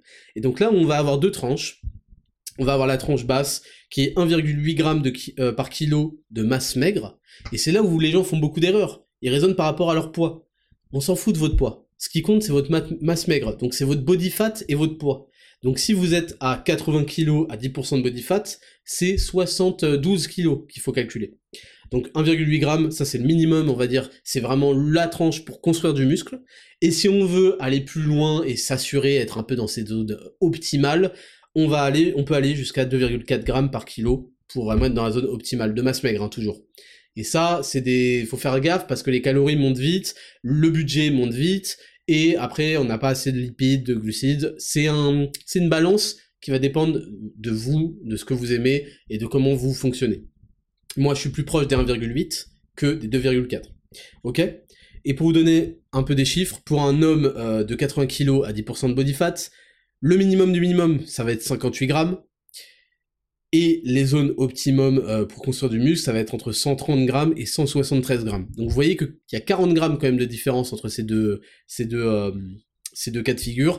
40 grammes de prot, ça fait quand même quasiment 200 grammes de viande. Hein. Donc ça, c'est, ça peut vite devenir un budget supplémentaire. Donc soyez tranquille, ne, ne, ne stressez pas parce que vous n'êtes pas à 2,4 grammes. Si vous êtes autour de 1,8 grammes, 2 grammes par kilo de masse maigre, c'est très très bien. D'ailleurs, on est dans ces eaux-là sur Zero to. Euh, je vais vous donner d'autres infos concernant la quantité. Euh, vous allez me demander, mais est-ce qu'on peut en prendre plus? Bon, il n'y a aucun intérêt à prendre plus, je vous le dis, mais il y a en quelque sorte quasiment pas de limite haute aux protéines, parce qu'en fait, il n'y a aucune incidence, il n'y a aucun article, rien qui a montré qu'il y avait euh, un problème à consommer énormément de protéines pour les reins, je pense à ça notamment, tant qu'on a une bonne hydratation, etc., etc. Même Franchement, au contraire, plus on se rapproche des 2 grammes par kilo, et en, souvent, mieux on s'en sort niveau santé. Enfin, c'est pas souvent en fait, c'est le cas. Euh, et en gros, on a observé que euh, la limite, enfin que la limite, ça pouvait être 3,5 grammes par kilo. 3,5 grammes par kilo, c'est le niveau mongolien euh, de, des choses. ça correspond à 280 grammes de protéines pour un mec de 80 kilos. Hein, quand même, ça commence à 10% de body fat. Ça commence à devenir vraiment énorme. Évidemment, je parle aux pratiquants naturels. Hein. Quand on fonctionne de manière naturelle, c'est ça les chiffres. Ensuite, pour vous donner d'autres infos sur la quantité, il se trouve que quand on vieillit, vous voyez, on pourrait avoir le... Souvent, les plus, plus, plus les gens sont vieux et moins ils consomment de protéines. Alors qu'en fait, plus on vieillit, plus on en a besoin. Parce qu'en fait, le corps devient moins sensible à l'effet anabolique des protéines. Donc pour vous donner un ordre d'idée, on peut considérer, pour être dans les, les ranges optimum, c'est plus 1,5% par an à partir de 30 ans. Donc si vous avez 40 ans, on est en gros, on est même à, plus de 10%, quoi. On est à plus d'augmentation de 10%. Donc c'est vrai que ça peut faire beaucoup. Rester autour de 1 à 1,5% par an après, pour chaque année après 30 ans. Après, je veux dire, c'est des calculs, truc, truc, truc. Vous inquiétez pas. Là, je vous donne vraiment les, détails, mais si vous êtes à 2 grammes, il n'y a aucun souci, par kilo de masse maigre. Ensuite, quoi d'autre?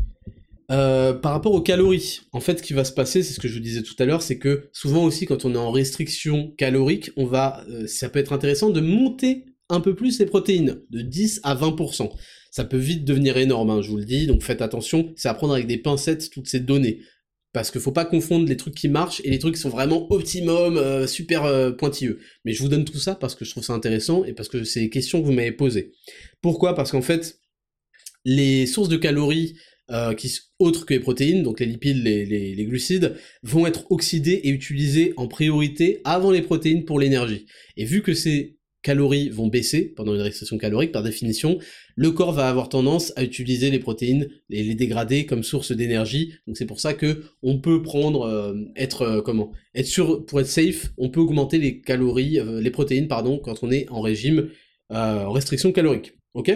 Dernière chose, l'activité physique ça je trouvais ça intéressant de vous rajouter, l'activité physique va consommer de 5 à 10 grammes d'acides aminés par heure.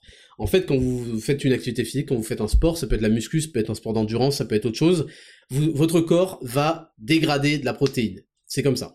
Il va dégrader plus qu'il va synthétiser. il va dégrader au rythme exact de 5 à 10 grammes d'acides aminés par heure. Et c'est pour ça qu'en fait, si vous prenez Play, si vous prenez une boisson euh, qui contient des acides aminés essentiels, dans la bonne quantité, je crois qu'on en a à peu près 8 grammes dans Play, euh, c'est moi qui l'ai dosé, hein, euh, spécialement justement pour, pour ça. Il y a ça, il y a de la, maltodextrine, il y a du sodium, et il y a du bicarbonate pour le pH, bref. et bien en fait, vous allez contrebalancer, parce que je vous l'ai dit tout à l'heure, ce qui fait la synthèse et la dégradation qui augmente, c'est pendant les repas. Donc en fait, un apport en acides aminés essentiels, c'est similaire pour le corps à un repas. Parce que le corps a besoin, les ribosomes ont besoin d'acides aminés essentiels pour commencer, c'est leur carburant pour commencer la synthèse euh, des protéines. Et donc en fait, vous allez avoir cette euh, dégradation liée à l'exercice, et cette dégradation va être compensée, voire même compensée positivement, par plus de synthèse, et donc c'est pour ça que ça a un effet anti-catabolisme, et ça a, ça a, un effet aussi sur la récupération et euh, la réparation des tissus, d'accord? Donc voilà, et on finit sur ce point sur la, qualité, euh, la quantité, avant de parler de la qualité, c'est euh, la digestion. Il y a beaucoup de questions. J'ai entendu dire qu'on peut prendre que 30 grammes de prod par repas. En fait, ça c'est un mythe. C'est un mythe qui a été longtemps euh, passé dans le cadre du bodybuilding parce que en fait on vous expliquait que on peut digérer que 30 grammes de prod, ça permettait d'avoir un shaker toutes les 3 heures. Ok, c'était uniquement pour ça. On savait que les mecs étaient sérieux pour atteindre leurs objectifs de muscu, et donc on voulait leur faire consommer des protes régulièrement, et il se trouve que les mecs ils ont une vie, donc le seul moyen de consommer toutes les 3 heures, c'est d'avoir un shaker de protes, et ça, ça a permis de vendre beaucoup beaucoup de whey, Donc je vous le dis, ça c'est de la merde. En fait, comment ça se passe la digestion? Je vous ai dit euh, tout à l'heure. Et en fait, la digestion, on peut digérer n'importe quelle quantité de protéines par repas, d'accord? Le seul, la seule différence, c'est le temps que ça va prendre. Évidemment, j'ai pas besoin de vous faire un dessin, plus vous mangez, plus votre digestion va mettre du temps. c'est logique. Et pourquoi c'est logique? Parce qu'en fait, le corps, il sépare pendant la digestion euh, l'ammoniac. en fait, chaque acide aminé a un radical, a des trucs, et a aussi une accroche avec de l'ammoniac. Et l'ammoniac, bon, bah, c'est un peu toxique pour le corps. Donc en fait, le corps va envoyer à l'urée, puis dans les reins, ce truc d'ammoniac pour euh, le rendre euh, inactif et le neutraliser. Et c'est ça qui va prendre du temps et qui va faire que la digestion va prendre plus de temps. Parce que euh, pour supprimer l'urée, etc., ça va prendre plus de temps. Donc, pour que vous reteniez, le timing, le nombre de repas, tout ça c'est négligeable complètement parce que les effets sont proportionnels à la quantité dans votre repas. Et il se trouve que aussi il y a un meilleur, il y a un timing, je vous ai dit que le timing c'est pas forcément important, ce qui compte c'est sur la journée, mais il y a un timing qui peut être intéressant, plus intéressant euh, que le reste de la journée, c'est après une séance, parce qu'après une séance de sport, vous avez une sensibilité à l'insuline qui est accrue, et cette insuline va stimuler, je suis désolé, je deviens compliqué, mais c'est vraiment pour être complet, va stimuler euh, un élément qui s'appelle le mTOR, et qui est responsable de la synthèse protéique, ok, et surtout de la synthèse de la masse musculaire. Donc, après la séance, c'est le meilleur moment, mais ce qui compte, c'est sur la journée, d'accord? C'est le total par jour qui est largement supérieur à euh, ce que vous prenez à chaque repas. Voilà, je pense que j'ai couvert toutes les questions sur la quantité. Maintenant, on va parler de la qualité.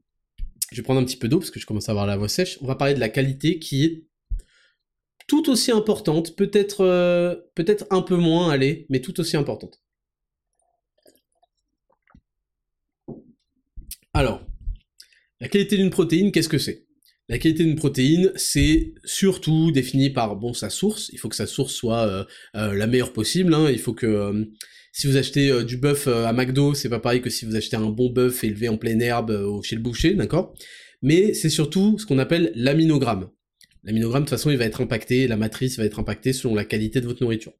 L'aminogramme, c'est quelque chose qui est fondamental. Je vous ai parlé des acides aminés. Bah, l'aminogramme, c'est ce qui va mesurer la quantité de chaque acide aminé présent dans les protéines. Il y a même des gens qui militent pour que cet aminogramme soit présent sur les étiquettes, pour vous dire. Après, honnêtement, ça compliquerait plus la chose et les gens le liraient quand même pas, mais ça peut être, moi je trouve ça intéressant. Après, moi personnellement dans ma vie de tous les jours, je compte pas les acides aminés, qu'on soit très très clair. Je suis pas là en mode est-ce que j'ai pris suffisamment de leucine aujourd'hui, est-ce que j'ai pris suffisamment d'amine. En fait, j'ai une alimentation à base beaucoup de produits animaux pour mes protéines, donc je sais que tout roule. Ceux qui doivent compter les acides aminés, on va le voir juste après, c'est plutôt les végans, les véganes.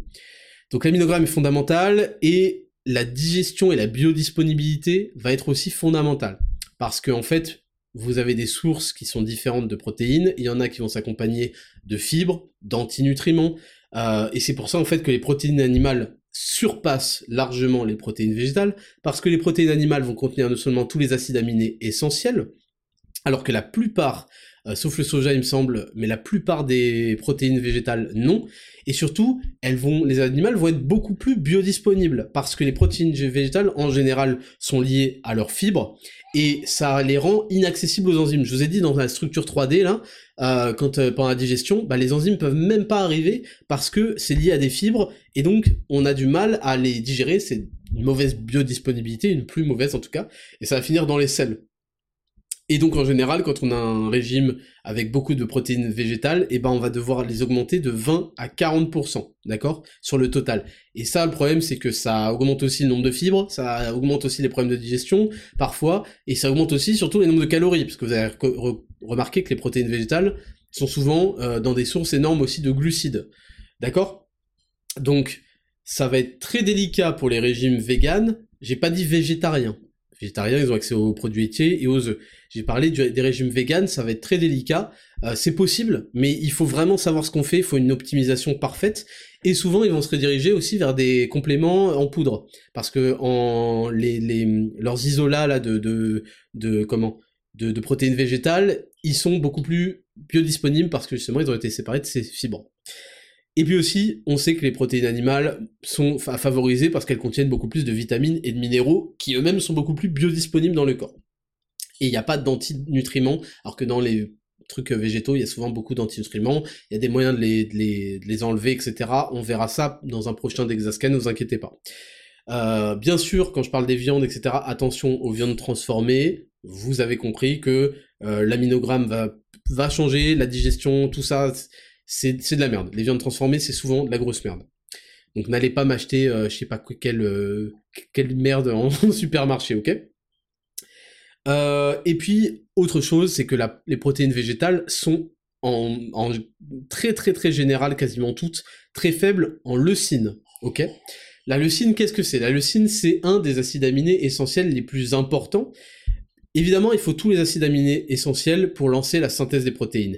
Mais il y en a un en particulier qui s'appelle la leucine, qui est la clé dans la voiture. Pour reprendre la métaphore de tout à l'heure, c'est votre clé dans la bagnole. Si vous n'avez pas la clé, vous pouvez avoir la meilleure voiture du monde, elle démarre pas. D'accord? La leucine, c'est ça qui va activer mTOR. mTOR, on en a parlé juste avant. C'est ça qui va activer mTOR et déclencher cette euh, construction euh, musculaire, cette synthèse des protéines musculaires. D'accord? Donc en fait, si vous n'avez pas beaucoup de leucine dans votre régime, et la leucine, il y en a dans toutes les protéines animales, si vous n'en avez pas beaucoup, bah vous êtes dans la merde parce que vous n'avez pas beaucoup de clés pour votre voiture. Est-ce que c'est est -ce c'est clair? Et c'est un peu l'acide aminé le plus important. Donc, on classe ces protéines. Il y a un classement qui s'appelle le DIAA, euh, DIAA, pardon. En gros, ces classements sont la valeur biologique, l'aminogramme. Et il il va parler de l'aminogramme et de la biodisponibilité, parce que je vous ai dit que c'est ça qui fait la qualité d'une protéine. Et pour avoir une petite information là-dessus, euh, en tout premier, voilà pour un petit classement des protéines connues selon leur euh, DIAA, hein, leur, aminogramme, leur valeur biologique, voilà pour être clair. En tout premier, vous avez les œufs entiers, 4 œufs par jour. œufs entiers. Ça veut dire on jette pas le jaune, on fait pas le gogol. œufs entiers, c'est la protéine de la meilleure qualité possible, d'accord? Elle a un score supérieur à, 100. En deuxième, avec un score quasiment euh, identique, un tout petit peu en dessous, on a la whey. La whey, encore une fois, pareil, ça va dépendre de son aminogramme, ça va dépendre de sa source, en vrai, pour, pour choisir une bonne whey, il faut regarder l'origine du lait. Ça, je vous l'ai déjà dit, c'est pas pour rien que j'ai fait une whey 100% au lait français. Il faut regarder si elle est native, c'est-à-dire pas un déchet de l'industrie fromagère, c'est-à-dire qu'on a pris directement à la source au lait. Puisqu'on s'intéresse à l'origine du lait, c'est que la matière première a quand même beaucoup d'intérêt. Parce que si elle est native, on va avoir une augmentation de sa biodisponibilité. Et puis enfin, il faut qu'elle soit digeste. Et c'est ça le problème, c'est qu'il y, y a un moment dans votre whey, il y a un moment où vous allez devoir la tester vous allez devoir voir à quel point elle est digeste. Et puis le goût, je veux dire, le goût, c'est, ça peut paraître anecdotique, mais c'est important. Parce que c'est un truc que vous allez boire souvent, faut pas que ce soit dégueulasse, faut pas que ce soit un mauvais moment. Donc, les trois critères, c'est l'origine du lait, est-ce qu'elle est native, et est-ce que euh, vous arrivez bien à la digérer, c'est pas Whirlpool dans votre ventre, est-ce qu'elle a un bon goût? Et puis euh, le sommet, c'est Made in France. Je vous dis ça parce que nous, on a une whey isolate native qui est juste intestable. Et vous le voyez dans les avis, les mecs, ils ont testé, ils en ont eu d'autres. Moi, je suis choqué moi-même. J'ai toujours eu des problèmes de digestion avec toutes, toutes, voilà, je vous le dis, toutes les whey. Et ou alors, ou alors, il y avait en plus un goût de merde, un goût complètement synthétique, etc. Donc, pour choisir votre whey, c'est ça. Je reviens sur mon classement. œuf entier en deux whey. En trois, on a les viandes et les produits laitiers, qui ont un score supérieur ou aux alentours de 90. Il y a aussi le soja. Bon, le soja, on en reparlera, mais il a un score autour de 80-90. Pour les véganes, c'est leur source numéro 1 euh, de protéines d'ailleurs. Et puis ensuite, il y a les légumineuses qui ont un score inférieur à 70. Voilà. Et puis, euh, c'est toujours très compliqué, je vous le dis, d'avoir une alimentation 100% végane parce que, euh, bon déjà c'est pas ce que je recommande moi, mais surtout il faut compter ces acides aminés, avoir suffisamment de leucine, suffisamment d'acides aminés essentiels, ça devient vite casse-tête, et voilà. Mais de toute façon, on en parlera sûrement plus en profondeur une autre fois euh, des, des véganes. Et écoutez, j'ai fait le tour, oui, j'ai fait le tour. Écoutez, voilà, je vous fais la petite conclusion. Les protéines, vaut mieux en avoir beaucoup que pas assez. En fait, c'est pas ça. C'est ok, c'est une très mauvaise conclusion. les protéines sont cruciales. Il y en a un minimum à avoir pour être simplement en santé correcte. Et plus vous en avez en général, plus ça a d'aspect bénéfique. Euh, quand vous mangez euh, en fait, il y, a un phénomène de synthèse et de dégradation en permanence. Quand vous avez un repas, ces phénomènes sont amplifiés. Et le but, c'est qu'à la fin de la journée, il y ait eu plus de synthèse que de dégradation pour avoir une balance positive. Et si vous voulez avoir plus de synthèse que de dégradation, il faut manger en qualité et en quantité suffisante les protéines tous les jours. Voilà, et ça peut être intéressant, surtout quand vous êtes en, restriction calorique, d'avoir en plus pendant votre entraînement un apport en acides aminés essentiels, et pas que, je vous reparle de Play, c'est acides aminés essentiels, maltodextrine pour que les acides aminés ne servent pas d'énergie, mais servent directement au tissu musculaire, maltodextrine pour que lui, ça serve d'énergie immédiate, euh, sans nécessité de digestion, et puis euh, de replenish, reconstruire les stocks de sodium pour qu'il n'y ait pas de perte euh, de sodium importante, et donc garder des performances stables pendant toute la séance, autant qu'elle dure. Voilà. C'est la fin de ce Dexascan super complet. On va passer, bientôt à deux heures d'émission, on va passer à la rubrique numéro 5, entreprendre. C'est parti, jingle.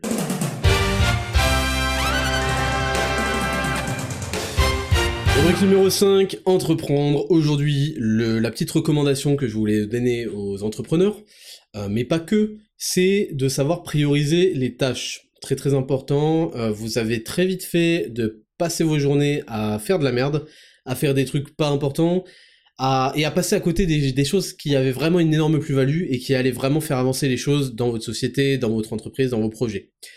Donc, euh, en fait, je voulais vous faire cette euh, rubrique parce que vous allez être confronté, comme dans tout euh, développement personnel, à des, livres, des livres et des livres et des livres qui vont se répéter sur le sujet et qui vont toujours aborder la même chose, mais annoncée un peu de manière différente. Donc, premièrement, je tenais à vous faire gagner du temps, parce que moi, je les ai tous lus, ces livres, et hum, voilà. Il y a un moment où il faut apprendre, à, être productif, il faut apprendre comment, et puis ce sera jamais mieux que en mettant en pratique. Il y a beaucoup de gens qui s'échappent de la mise en pratique en continuant à lire. Euh, lire c'est lent et c'est passif, et le problème c'est que agir sera toujours plus bénéfique que de programmer, d'accord. Mais vous savez bien que euh, moi j'aime bien savoir ce que je fais, et c'est important pour ne pas être enseveli sous les tâches, répondre à des mails à la con, je sais pas quoi, et savoir bien comment progresser de jour en jour pour progresser de semaine en semaine et de mois en mois, prioriser les tâches.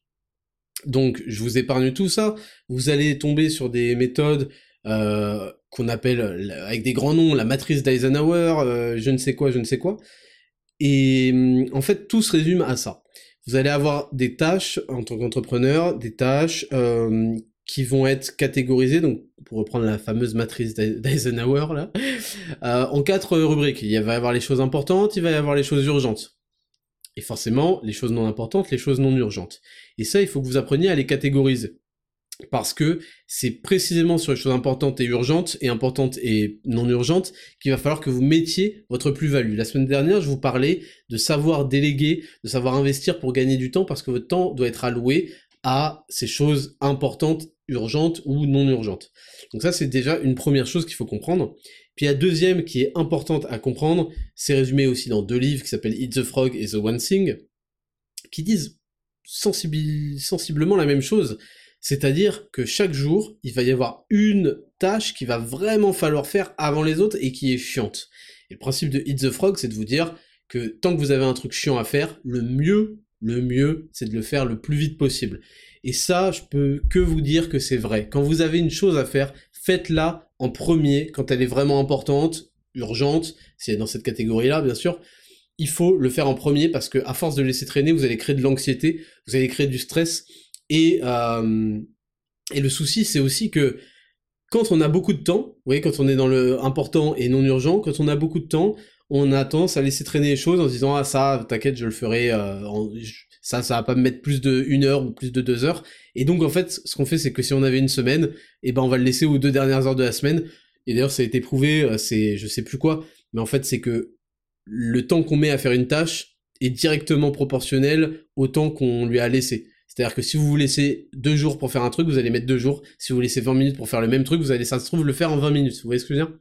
Donc, vraiment, pour vous donner des conseils sur euh, la priorisation des tâches, je vais vraiment vous dire un truc qui marche parmi tous les trucs que vous pourrez lire et qui peuvent être un petit peu abstraits, et puis euh, c'est un peu du grand blabla. C'est le matin, vous devez faire la liste. En gros, moi, ce que je fais, voilà, c'est que en chaque, début de semaine, je le fais pas le dimanche parce que le dimanche est pris entièrement pour le podcast. À chaque début de semaine, je vais faire la liste de tous les trucs que j'ai besoin de faire, pas forcément cette semaine, mais qui a besoin d'être fait. Et ensuite, je vais me rendre compte de ça, ok, ça, ça a l'air pas super important, ça c'est... Je vais faire vraiment une grosse, grosse liste de tout ce qui me vient en tête. Ok, ça, je vais pouvoir... Dès qu'il y a des trucs, en gros, euh, pas importants, ou euh, oui, pas importants, ou euh, je, vais les déléguer à mon assistant, et vous, vous pouvez certainement pas le faire encore, mais c'est juste pour vous expliquer comment je marche. Et dans toute cette liste, je vais me dire, bah ça, c'est vraiment un truc de ouf qu'il faut que je fasse le plus rapidement possible, et c'est le premier truc qui va arriver dans mon emploi du temps cette semaine. C'est pour ça que j'ai incarné. Hein le lundi, ça va être ok, faut que je fasse ça, ça, ça. Et il est hors de question de commencer par les trucs qui vont me prendre du temps, mais où je peux être en mode no-brain. Il y a des trucs où je peux être en mode no-brain pour les faire.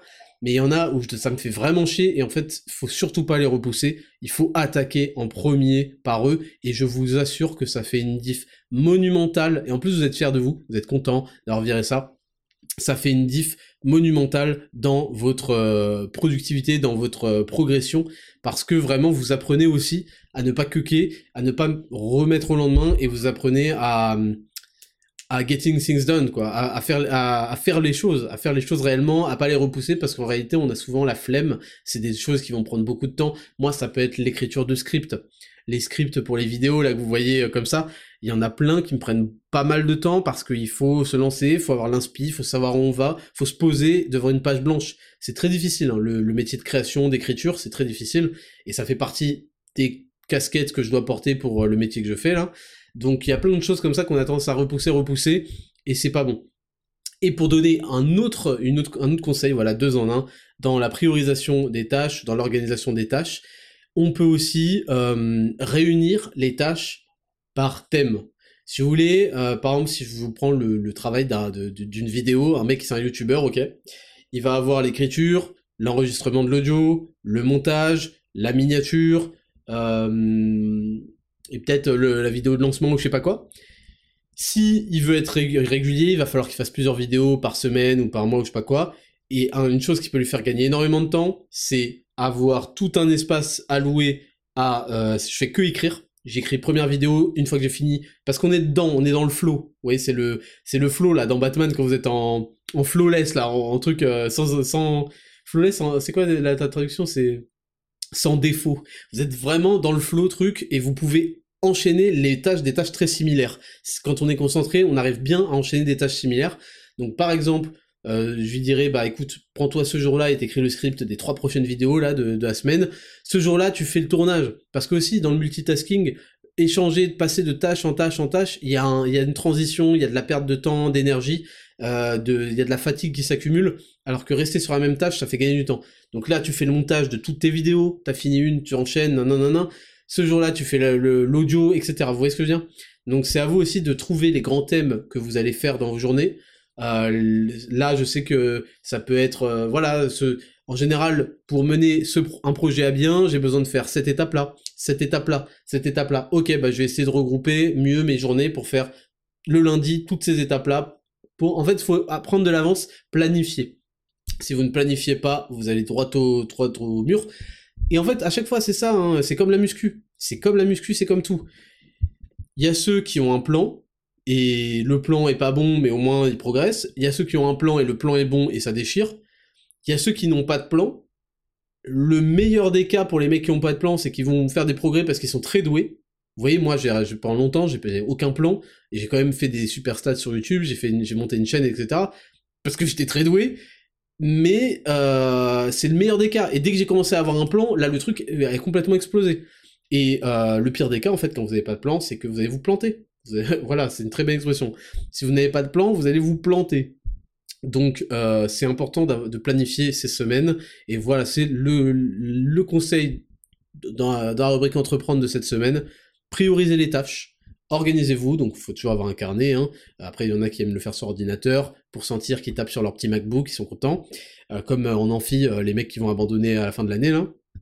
Et, moi j'ai un, un carnet, c'est très bien, comme ça je peux faire des allers-retours très rapides entre les pages, j'ai pas besoin de changer d'onglet, je sais pas quoi. Et écrivez le lundi tout ce que vous allez faire dans la semaine, tout ce que vous devez faire dans la semaine ou dans, dans le mois, dans tout ce que vous devez faire tout court, et ensuite vous répartissez, ok, ça ça a l'air important, ça c'est important, et en plus c'est urgent, je vais le faire maintenant, premier truc de la journée, premier truc. Demain, si vous n'avez pas fini, premier truc. Euh, après-demain, si vous avez fini ça, c'est quoi le premier truc tout de suite chiant qu'il faut faire, dont il faut se débarrasser, entre guillemets, parce que ça peut vous prendre des heures et des heures. Hein. Voilà comment on priorise les tâches pour ne pas se retrouver submergé et ne pas faire de la branlette. Parce que je vous le dis, c'est pour ça que vous pouvez éclater la concurrence. Beaucoup de gens font de la branlette, beaucoup de gens euh, passent leur temps ils, ont, ils savent qu'ils taffent de 8h à, je sais pas, à 18h. Ils vont réussir à passer toute la journée à s'être euh, occupés finalement, et ils auront rien produit réellement, ou en tout cas pas assez. Et vous, vous pouvez vraiment faire la diff là-dessus. C'est tout pour la rubrique entreprendre du jour. On passe à la rubrique numéro 6, le test. C'est parti, jingle. Numéro 6, le test. Le test cette semaine, vous le savez, c'est sur Instagram, Attraptor Podcast. Pourquoi vous ne followez toujours pas? Vous écoutez, vous followez pas? Pourquoi il y a 400 000 écoutes? Il y a 700 000 écoutes, pardon, en un mois. Et euh, il n'y a pas assez de followers là. Followez, followez sur euh, Instagram. Attraptor Podcast. Attraptor Podcast, évidemment. Le test cette semaine, c'est la petite situation dans laquelle je vous mets. J'attends de voir. Quelle est ta réaction Le test. Tu es en couple depuis plusieurs années les fins. Alors, je tiens à dire que c'est une euh, true story. Hein. J'ai vu la vidéo euh, de cette histoire. Les fins de mois sont de moins en moins évidentes entre l'emprunt pour le Scénic, le studio en zone périurbaine de Limoges et tes paris sportifs peu fructueux malgré les conseils avisés de billionnaires pronos. Ta meuf t'annonce qu'elle a ouvert un OnlyFans full nudes. Pas de petites photos euh, mignonnes, full nudes. Pour s'en sortir. Et, sachant que vous avez tous les deux un taf, hein, c'est juste que les fins de mois sont difficiles. Et avant que tu t'énerves, t'annonces le revenu de sa première semaine. La meuf a un succès fou, 60 000 euros. Quelle est ta réaction? Et donc on a sélectionné quelques-unes de vos réponses, donc je vais vous lire ce qu'on a sélectionné. On a W Vincent qui nous dit J'utilise 30 000 euros par mois pour parier encore plus, ça va finir par payer. voilà, ça c'était drôle, des fois on prend des mecs drôles. C'est suffisamment rare pour que on les salue. Ensuite, on a Xigz-K. Je citerai simplement un extrait de la saison 1. À faire des trucs de clochard, il t'arrive des trucs de clochard. D'accord? Ensuite, on a Théo Labasse. Si je suis un loser qui gaspille toutes mes thunes dans les paris sportifs, je n'ai clairement aucune leçon à donner à ma copine si elle fait la pute. Autant se réjouir de pouvoir dépenser encore plus de thunes dans les paris. Mais vous êtes infernaux en fait. qui a fait la sélection là? Raphaël Fernand. Il n'y a pas si longtemps que ça, mon mari, Raphaël, Raphaël Fernand, il y a pas si longtemps que ça, mon mari et moi, on s'était dit, Putain, qu'est-ce qu'on gagne bien en vendant des caleçons et culottes sales? Ah oui, c'est vrai qu'il y a ça aussi, il y a des meufs qui vendent des sous-vêtements sales, ouais. Puis on est revenu à la réalité, c'est quand, c'est quand même hyper chelou et pervers, non? C'est vrai. C'est vrai. c'est vrai que vendre ces, culottes sales, c'est... C'est délicat. C'est délicat pour ne pas dire euh, plus. William PTL, je pars du principe qu'avant de parler d'argent, je suis contre l'idée. Si l'argent altère mon avis à ce sujet, c'est que je suis prêt à pervertir mes idéaux, mon, éducation et mon rapport à la femme, à ma femme. Vous voyez, c'est vrai ça. C'est ce que je disais. C'est-à-dire que parfois, il y a des gens, il suffit juste de pousser un peu plus le seuil pour que je puisse leur faire caca dessus. C'est-à-dire que moi-même, euh, je n'ai pas d'intention de, de faire caca sur les gens, mais j'ai cru comprendre que c'était une pratique dans euh, certains endroits d'ailleurs du monde entier. Euh, et il y en a en fait tout dépend de la somme. Tout dépend de la somme les mecs. Et, et, statistiquement c'est comme ça. Là vous m'écoutez. Il y a une somme vous prenez une belle merde sur la tête. Vous le savez et je le sais. Je me remettrai sérieusement en question et poserai éventuellement des conditions pour l'anonymat et ne pas dévoiler son visage mais montrer son corps aux yeux du monde est contre ma volonté et mes valeurs de plus, la prise de décision sans s'être concertée pourrait me faire sentir trahi. À moyen long terme, je pense que je ne le supporterai pas. Bah oui, c'est ça en fait. C'est ça, c'est qu'en fait, en fait, quelque chose que tu n'acceptes pas, mais que quand il, quand il amène de l'argent, tu l'acceptes, c'est toujours délicat. Hein. C'est toujours délicat. Euh, après, bon, il y a des choses qui sont... Euh, dire, travailler, c'est le concept. travailler, ça veut dire que euh, tu travailles, et puis en échange, tu as de l'argent. Oui, c'est le concept. Mais vous voyez ce que je veux dire. C'est toujours délicat, et en fait, en général, c'est le temps qui fait l'affaire et il y a des choses qu'on n'arrive plus à supporter, qu'on n'arrive même pas à s'expliquer de pourquoi on, ne le supporte plus. Donc, euh, je vois tout à fait ce que tu veux dire. Et tu vois, tu, négocies même pour l'anonymat et tout, parce que tu dis finalement qu'est-ce que je perds si elle est anonyme quelque part? Mais même en fait, sache que tu, elle perd son âme en fait. Et toi, tu perds ta santé mentale. Elle perd son âme à faire ça, même si c'est anonyme, parce que vous savez, le corps humain et le cerveau ressent les choses. Hein on ressent quand on fait des choses mauvaises. On ressent. Même les plus gros FDP, enfin non, en fait, c'est le principe des psychopathes, c'est que je crois qu'ils ressentent pas, mais on ressent les choses, on se sent sale, on se sent un peu indigne. C'est pas la manière dont on a envie de gagner notre vie, dont on a envie d'être reconnu. Et puis quand elle va dépenser l'argent, quand tu vas dépenser l'argent, savoir d'où vient cet argent, etc. Ça existe l'argent sale. Hein. Le savoir, c'est les choses que tu vas acheter n'ont pas la même valeur que avoir gagné à la sueur de ton front avec ton travail, etc.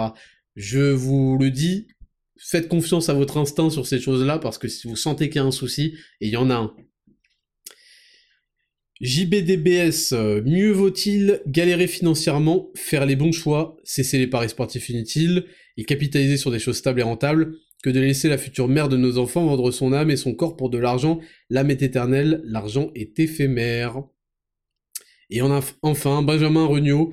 Elle partira avec le type qui roule en Porsche et me traitera de sale pauvre. je tiens à dire que je n'ai pas de Porsche. hein. Je me teindrai les cheveux en bleu et je crierai au patriarcat et je prendrai des oestrogènes pour faire mieux qu'elle. Ok.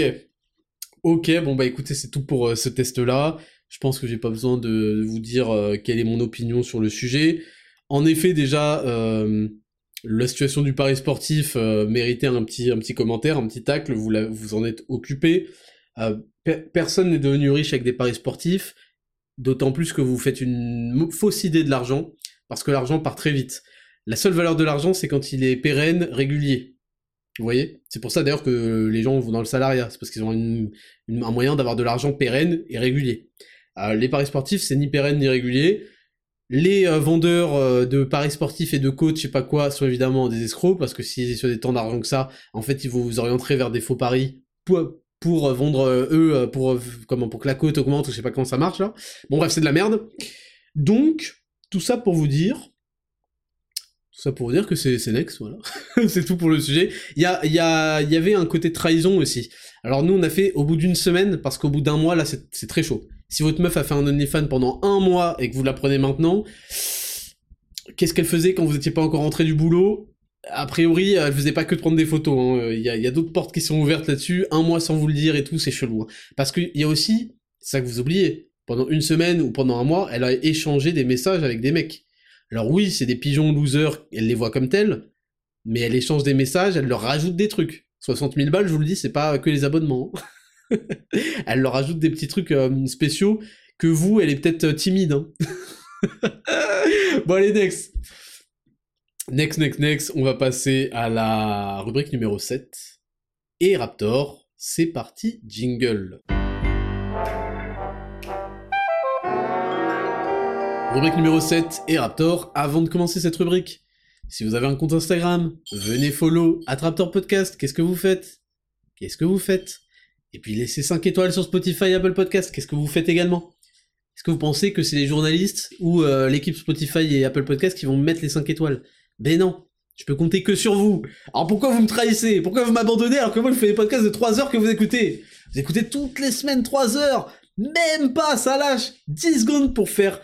Pour swipe là, dans, dans vos 4000 applications, vous swipez là, vous montez, Spotify, en 3 clics vous êtes dessus, en plus vous êtes sur le podcast. Si vous écoutez, vous êtes sur le podcast Appuyez sur 5 étoiles, merde Bon, maintenant, Raptor. Donc c'est des questions que vous me soumettez chaque semaine sur Instagram. Vous savez, l'endroit où vous n'êtes toujours pas allé.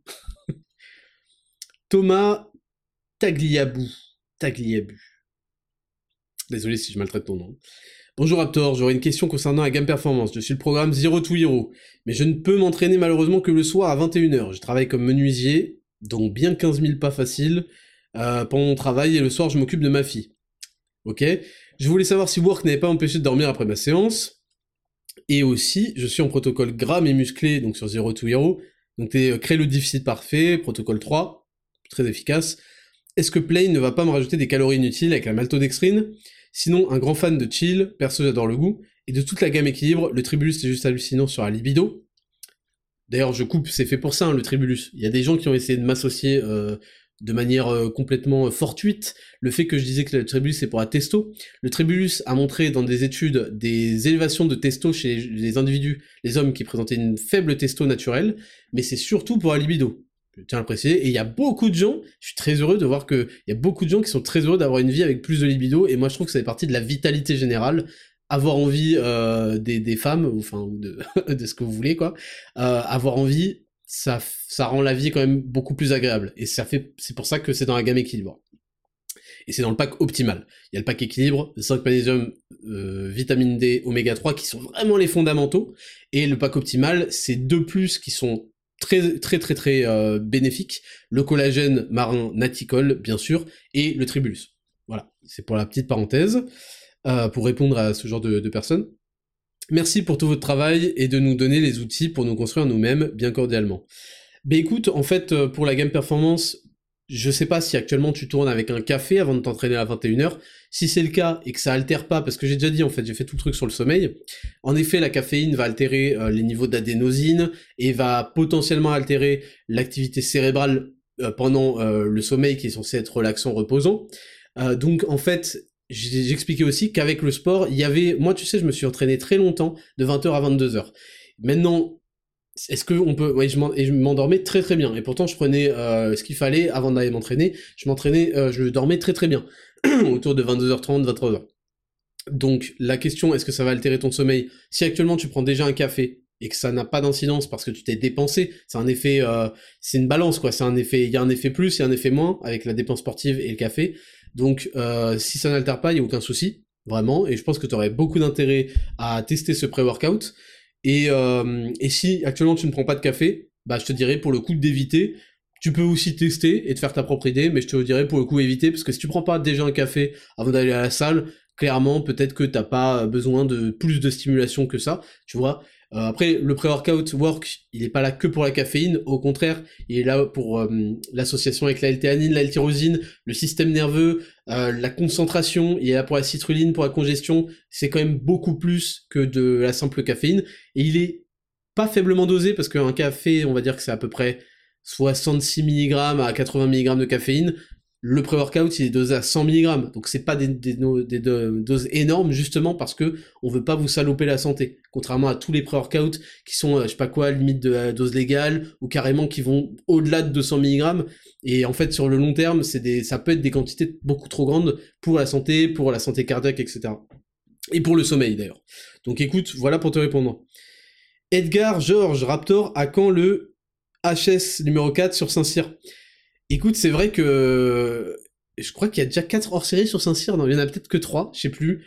Je sais plus où j'en suis dans l'histoire, faudrait que je me réécoute un peu ce que j'ai dit. C'est vrai que j'ai toujours pas fini Saint-Cyr, quoi. Donc euh, bientôt. Simon Dufourog, peut-être aux alentours de Noël, ce genre de truc, tu vois, on détendra l'atmosphère avec des hors-séries. Simon Dufourog, salut Ismail, comment aborder le harcèlement physique d'une fille envers une autre, à l'école? Est-ce que tu conseilles de rendre les coups comme pour un garçon, ou élaborer cela d'une manière plus psychologique? Propagation de rumeurs sur la harceleuse. Sinon, l'intervention du lourd daron pour mettre un coup de pression à l'institution, la gamine et les parents de cette dernière continuent de nous permettre de creuser l'écart. Bonne journée. Bah, c'est une question intéressante, j'y ai répondu un petit peu euh, avant. Euh, ce que je te disais, c'est que c'est totalement différent parce qu'un un mec, si ses parents interviennent, c'est la catastrophe pour lui. Euh, une meuf, en général, moi, je, je conseillerais jamais une meuf de se battre. Vraiment, ça donne pas une bonne image d'elle et ça peut avoir des conséquences qu'elle est pas prête euh, d'assumer, tu vois. Et euh, après, peut-être que ça arrêterait euh, le harcèlement. En général, le harcèlement de meufs, c'est en groupe aussi. C'est des groupes qui se moquent euh, d'une meuf, euh, qui vont la tourner en dérision, qui vont surtout lui ruiner sa réputation, et puis sur les réseaux sociaux, et puis c'est non-stop. Les meufs, elles sont très très très cruelles, hein, attention, euh, surtout à cet âge-là, mais même à tout âge, d'ailleurs. Donc moi, je pense que ça dépend du degré de, harcèlement. Est-ce que c'est un harcèlement purement moral? Est-ce qu'il y a du, physique aussi? Je pense que selon son âge aussi. Est-ce qu'elle a l'âge Est-ce qu'elle a un mec? Si elle a un mec, son mec doit venir régler ça. Euh, parce qu'en fait, les meufs doivent prendre un coup de pression d'un homme. Ça me paraît évident. Les meufs ne sont calmées que par, par la testo, je vous le dis. Et donc, le père, je sais pas, c'est une question délicate. Euh, c'est une question délicate. Moi, je pense que, je pense qu'à un moment, je serais intervenu. Parce que je fais pas du tout confiance au prof, à l'école, truc. Et là, ce serait pas lui apporter la honte. Au contraire, une meuf n'aura jamais la honte que son daron giga solide soit venu, euh, surtout si, s'il est solide euh, et fait zéro to hero et tout, soit venu mettre un coup de pression à des bouffonnes. Voilà, c'est mon opinion, mais après c'est délicat, c'est toujours difficile de, des- des avis. Moi j'ai une vie de garçon, j'ai mené une vie d'homme, je peux donner des conseils que là-dessus en général qui sont intéressants, sur les vies des, meufs. J'allais te dire, faut se tourner vers les podcasts féminins. Le problème c'est qu'elle s'appelle Balance ta euh, mes urines et mes, et mes excréments, euh, je baise et alors, ce genre de conneries. Tu risques difficilement de trouver 8 rubriques. Théophile, LV et Raptor, penses-tu penses-tu que créer des business avec des amis est une fausse bonne idée? Quels seraient les critères et choses à mettre au clair pour se lancer sereinement avec un ou plusieurs amis? Des amis. Bah ça, c'est toujours un truc qu'on a envie de faire. On a toujours envie parce qu'on s'entend bien, parce que ça va être trop cool, parce que nanan, et en fait, c'est souvent une mauvaise idée. Souvent une mauvaise idée parce que vous n'avez pas les mêmes exigences. Moi, je vais te donner un exemple très simple. Il y a un pote avec qui je voulais lancer un business, euh, enfin, je voulais en fait lancer... En fait, c'est pas ça. J'avais déjà lancé mon... Non, attends. Je refais. À l'époque, on n'avait rien. J'avais pas ma chaîne YouTube, on n'avait rien. Et je lui disais, gros, il faut que tu lises ce livre. Il faut que tu lises ce livre. Gros, regarde cette vidéo. Il le faisait jamais. Et moi, je le faisais parce que moi, j'avais les crocs, tu vois. Donc, on n'avait déjà pas la même, euh, tu vois, le même intérêt, le même degré de travail, de, sacrifice, de trucs. Je fais ma chaîne YouTube, blablabla, à un moment je veux l'intégrer avec parce que c'est vraiment mon pote et tout. Je fais gros, il faut que tu te formes au montage, truc, on va bosser ensemble, nan, Mais en fait, heureusement ça s'est pas fait, c'était une très mauvaise idée, parce que nous n'avons pas les mêmes attentes vis-à-vis de, euh, de ce qu'on doit produire comme travail. Vous n'allez pas mettre la même intensité, ce, sera, il y aura un boulet, ce sera soit toi, soit lui. C'est très très rare les mecs qui sont à fond. Et puis à un moment, faudra, il y aura la rémunération. Et tu vas dire ouais, mais toi t'étais pas là ce week-end, tu vois. Moi je me suis fait chier, j'ai pas eu de vacances, nan. C'est très très très très délicat. Donc moi c'est pas un truc que j'ai fait. La vie m'a dit de pas le faire. Donc voilà. Celsux est-ce un problème de ne pas avoir envie d'être entrepreneur? Je m'explique dans cette vague de jeunes entrepreneurs. N'est-ce pas aussi noble que d'accepter d'être employé dans une PME et de vrai une activité locale? Merci pour les podcasts. Bah même d'être employé n'importe où. Tu peux être employé dans une PME, dans un truc de service, dans une agence, dans une grosse boîte, dans n'importe quoi. Non, il n'y a aucun souci avec ça du tout. Moi, tu vois, j'ai la catégorie entreprendre parce que je pense que ça mérite des conseils pour les mecs qui veulent aller plus loin. Tu sais, euh, les gens euh, aussi veulent mener des expériences, parfois ils veulent être entrepreneurs pour être libres, et ça les dérange pas d'avoir cet euh, inconnu en permanence face à eux, et si demain tout s'arrête, j'aurai pas le chômage, j'aurai pas les retraites, j'aurai pas je sais pas quoi. Euh, parfois c'est parce qu'ils veulent être maîtres de leur emploi du temps, ils veulent travailler sur des projets qui leur font vraiment plaisir. Et moi je te dirais que si le problème pour moi c'est d'être salarié dans un truc où tu n'as pas d'âme, tu vois, où tu vas, t'aimes pas ce que tu fais, c'est quelque chose que j'ai jamais vécu t'as pas envie de le faire, euh, t'y vas, ça te rend malheureux, etc. Donc voilà, moi j'aurais du mal à, même à conseiller dans ces cas de figure parce que je ne les connais pas. Les gens trouvent que c'est à la honte, Raptor il a jamais taffé. Moi je trouve que c'est justement la preuve que je suis un boss en fait parce que j'ai taffé beaucoup plus bien avant tout le monde et pendant mes études j'ai gagné déjà ma vie, j'avais déjà une entreprise, tu vois, pendant mes études. Euh, donc euh, tout le monde est différent. Il y a un côté euh, Déjà, tu peux gagner beaucoup d'argent aussi en étant salarié, selon tes compétences, selon ta façon de négocier, selon ta façon de réclamer, de monter en, en, compétences et en performance. Donc euh, non, je vois pas de, t'inquiète pas, je vois pas de soucis. Euh, il y a peut-être une vague d'entrepreneurs parce qu'en fait, les gens se rendent compte que euh, ils peuvent avoir accès à des masses monétaires plus importantes. Ce qu'ils ne savent pas, c'est qu'ils sont en France et qu'ils vont se faire détendre rapidement. et qu'ils vont croire qu'ils ont gagné 3000 euros par mois, mais que hop, ça va se transformer en 2000, puis en 1500, puis en je sais pas quoi, pour beaucoup plus de travail. Mais il y a un aspect libre, projet, fierté aussi que je peux comprendre, et euh, c'est pour ça peut-être que ça monte. Mais euh, avec la montée du télétravail, il y a aussi... Euh, il y a aussi une balance qui se crée et les gens se disent ah bah finalement je peux être en télétravail donc j'ai pas à me faire ceci cela il y a moins de transport blabla donc voilà pour te répondre et dernière question on va avoir Antoine Gesselin qui me dit La solitude est-elle une force en soi? Ces derniers temps, je n'arrive plus à apprécier la présence de mes amis comme auparavant, certainement de par le fait que j'ai beaucoup évolué, et aussi, mais pas dans le même sens, ok. Cependant, je me retrouve seul par choix, mais étrangement, j'apprécie beaucoup ces moments de solitude. Du coup, est-ce que la solitude est une force, et à partir de quand cela devient-il excessif? Question inverse que je vais te poser, est-ce que la présence permanente de gens autour de toi, d'amis, est une force? Réponse non il y a des potes, tu peux leur parler une fois, euh, voilà, par semaine, je sais pas quoi. Tu vas beaucoup parler avec eux, mais si tu devais beaucoup parler tous les jours, bah t'aurais plus rien à dire et ce serait nul en fait. Et ce serait horrible. Et après vous allez commencer à répéter les mêmes choses inlassablement et en fait euh, c'est vers le, vous allez rien faire en fait. Euh, ça c'est première chose. Euh, deuxième chose, euh, si t'apprécies de moins en moins tes amis, c'est peut-être parce que, en effet, il va se passer ce qui se passe dans la vie de tout le monde. Parce qu'il y a des gens, ils, croient, ouais, Raptor, il vous dit de plus parler à vos potes, je sais pas quoi. C'est dans la vie de tout le monde. En fait, tout le monde expérimente ça. Je vous dis juste les mots crus, c'est-à-dire que votre entourage va diverger de vos projets, va diverger de vos valeurs, va diverger de vos centres d'intérêt, va diverger de ceci, cela. Et avoir le courage de savoir faire la différence entre voilà, ça c'est un pote que j'aime pour ça, ça, ça, mais pas pour ça, ça, ça, c'est ce qui va vous permettre vraiment de vous créer un environnement personnel qui est à la hauteur de vos ambitions.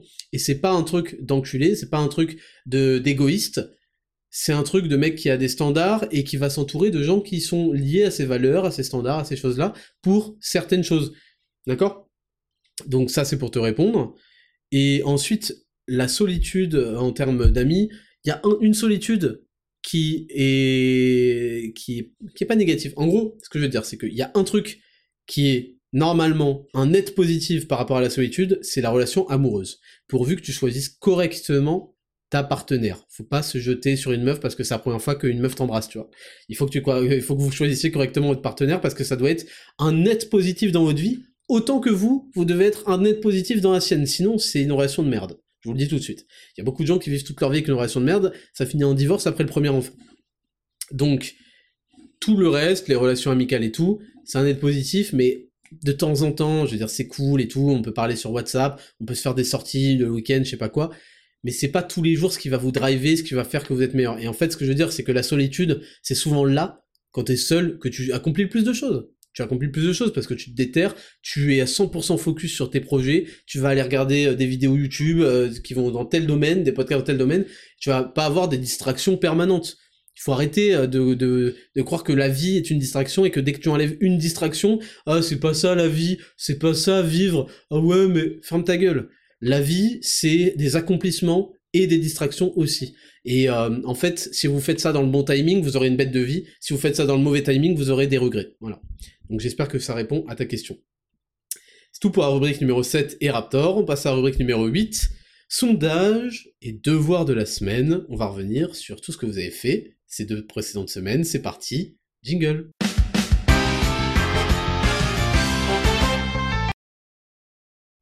Rubrique numéro 8 et finale de ce long podcast.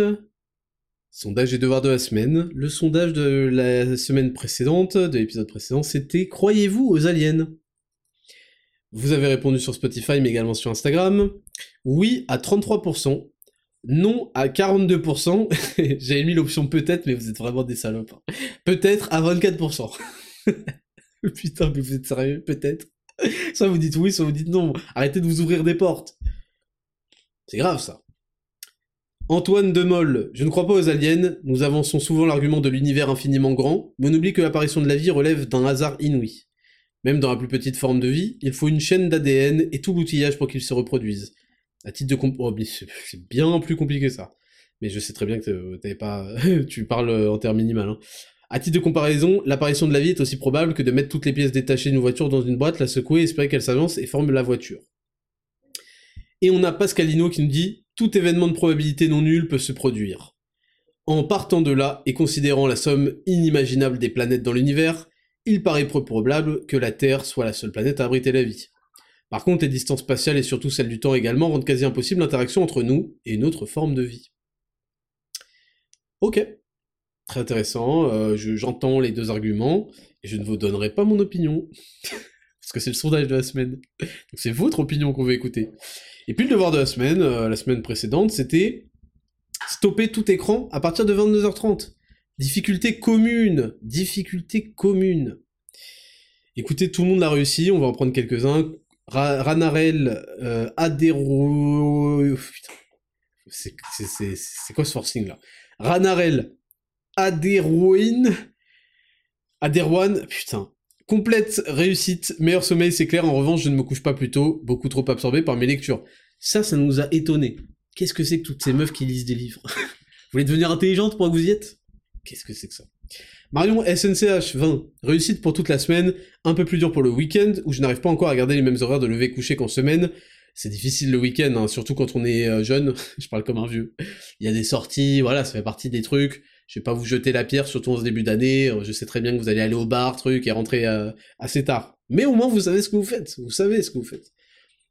La Coupe du Monde de rugby n'aide pas trop en ce moment, mais sinon, j'ai facilement d'autres activités que les écrans, donc ça va. Willy Garcia, avec une énorme surprise totale réussite, cela m'a permis d'avoir plus d'énergie, surtout de ne plus avoir ce gros coup de fatigue en début d'après-midi, après ma séance à la salle lorsque j'y vais le matin. Intéressant, donc ça a amélioré ton sommeil, j'imagine. Et enfin, un échec, OL 73, j'ai échoué, mais ça m'a permis de me coucher tôt tous les jours car les 22h30 me servaient de repère. Ah, intéressant. Même si je ne faisais que 10-30 minutes d'écran après, c'est un échec, mais pas 20. C'est difficile, je savais. C'est une difficulté commune, mais je sais que quand on n'est pas habitué, se dire à 22h30 on, éteint le téléphone. C'est dur le téléphone, hein, c'est dur, hein. je le sais. On éteint l'écran, et en fait vous vous retrouvez euh, dans votre lit, quand vous êtes célibataire là, euh, à regarder le plafond, euh, à pas comprendre. en plus, vous n'avez pas forcément l'habitude, donc le sommeil arrive peut-être pas forcément. Bref, c'est pour ça que j'avais fait un, euh, un scan sur le sommeil juste avant pour tout vous expliquer. Ok, donc vous le connaissez, le sondage cette semaine c'est pour ou contre le trash talk dans les sports de combat. Oui, sans limite, oui, avec limite, euh, et non, c'est pas dans l'esprit du sport. Et puis le devoir cette semaine, très intéressant. Je vais vous demander de le faire un seul jour. Pour ceux qui n'ont pas l'habitude, un seul jour, comptez toutes vos calories. Vous allez prendre l'application MyFitnessPal, je suis pas sponsorisé par eux, mais elle est gratos, et vous allez essayer de compter toutes les calories. Vous pouvez scanner les codes barres, euh, si vous allez acheter un sandwich, je sais pas où, vous pouvez le scanner, etc. Vous faites l'effort, essayez, ça m'intéresse, et je vous demanderai la semaine prochaine dans le bilan, alors combien de calories ce jour-là vous allez manger. Ça m'intéresse que vous sachiez et, que ça m'intéresse vraiment. C'est, j'aimerais bien savoir les gens qui ne calculent jamais et tout. Est-ce que vous pouvez le faire un jour, qu'on voit à peu près à quoi ressemble votre journée, en termes de calories, d'apport protéines, glucides, lipides, ça va être super intéressant, donc faites-le une fois, c'est le devoir de la semaine, une seule fois dans la semaine, même si c'est samedi, euh, enfin quoique, parce que le bilan il sera samedi, donc essayez de le faire avant samedi, une seule fois. Et pour ceux qui ont l'habitude de le faire, bah écoutez, le devoir il est acquis, faites-le tous les jours pour cette semaine-là, et puis, euh, et puis voilà, ça c'est une difficulté. Difficulté rare, parce que... Ah, il reste quand même rare, épique, légendaire. Difficulté rare, parce qu'il faut quand même se motiver à compter tout, à peut-être même peser, à regarder sur les produits, à scanner l'étiquette, truc. C'est une difficulté rare. À la fin de, de, l'année, vous aurez accumulé des rares épiques et tout, vous aurez un vrai stuff. Hein. Je vous le dis, si vous faites les trucs, vous aurez un vrai stuff. Donc, voilà pour le devoir de la semaine. Euh, écoutez, c'est tout pour ce long podcast. On est quasiment 2h30 de podcast. Je vous remercie encore une fois de l'avoir écouté. Partagez-le à vos amis. On est numéro 1 sur Spotify. Il faut qu'ils le sachent. Il faut qu'on le reste. C'est solide. Il y a toujours des timecodes, donc vous pouvez leur partager exactement le timecode qui pourrait les intéresser, notamment sur les protéines, le Dexascan, euh, mais sur à peu près tout.